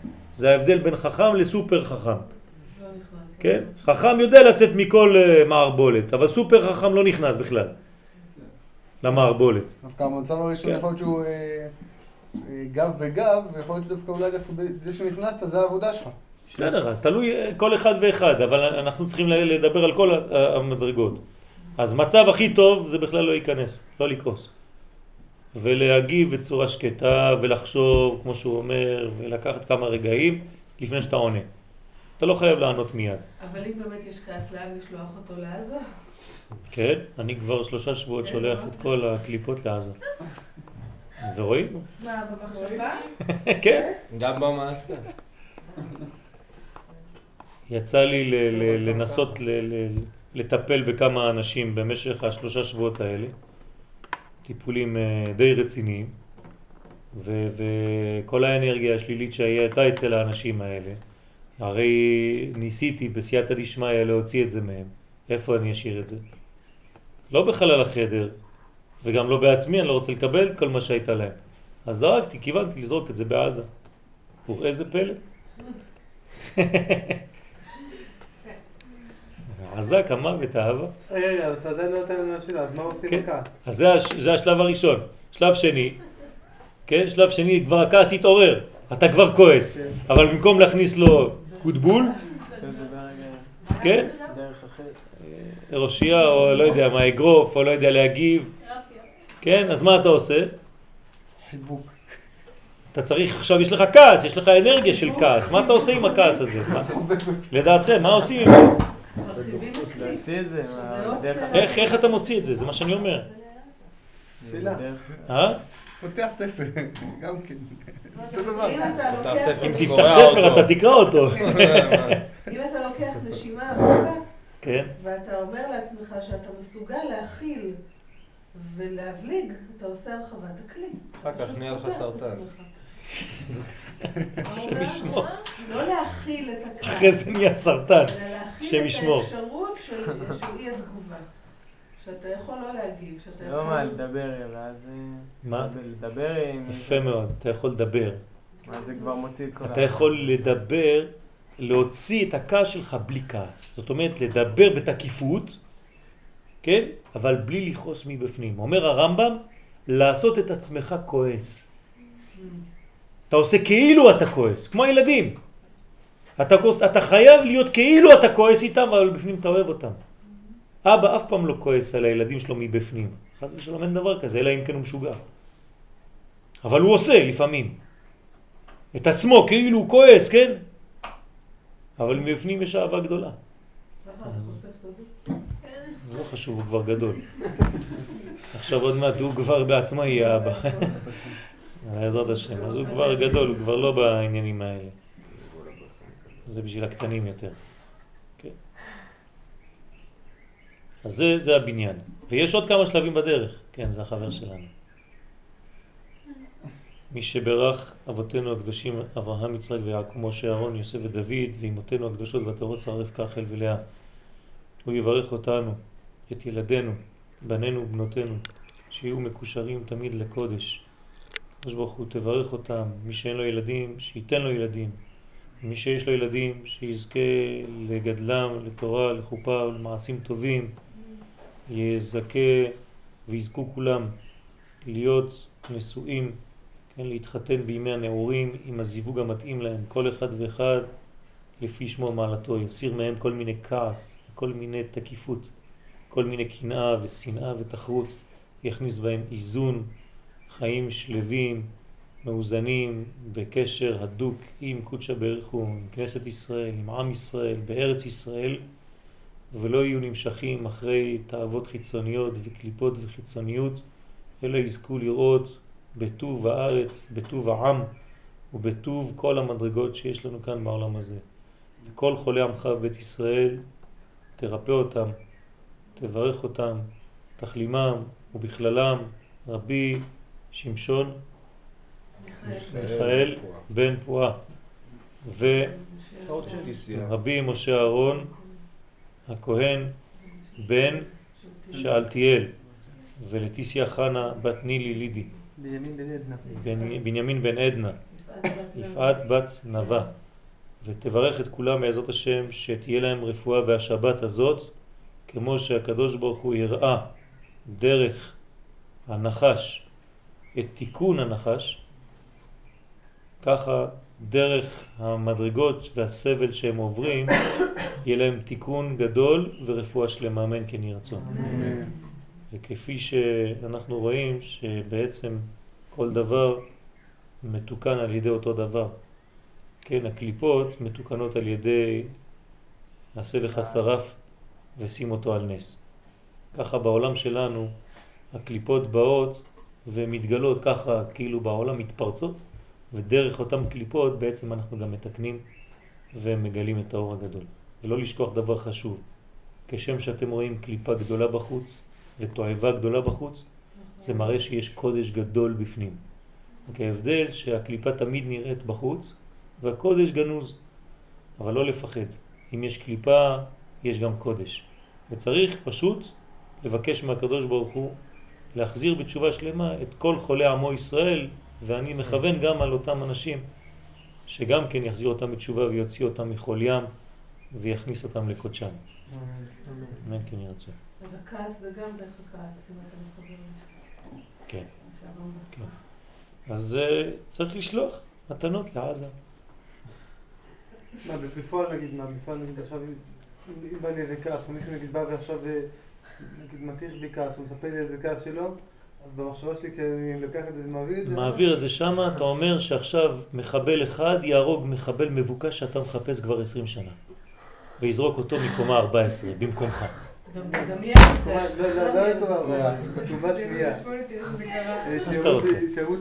זה מה שקורה דרך אגב השבוע. כל המחבלים, אתם יודעים כמה מחבלים שחיפשנו אותם כבר 20 שנה תפסו אותם?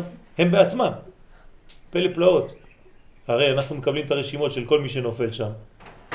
מעלים אותו לקומה 14, מפשיטים אותו, זורקים אותו מהגג. מי זה? אחמוד עבאס בן אבו זמדק. כן? היה מבוקש לפני 20 שנה, זה חיפשנו אותו, לא מצאנו אותו. ברוך השם, נפל מקומה 14. כן? מלא, מלא, מלא כאלה. כתוב בנפול אויבך אל תשמח. אז מה, למה אנחנו שמחים? כי כתוב בנפול, לא במות. כשהוא נופל אל תשמח, למה? כי הוא עוד פעם יכול להתעורר. אבל כשהוא מת, כן תשמח. בוודאי, כתוב וירא ישראל את מצרים, מת על שפת הים, אז ישיר משה. כשהוא מת תשמח, אין מה לפחד. אני...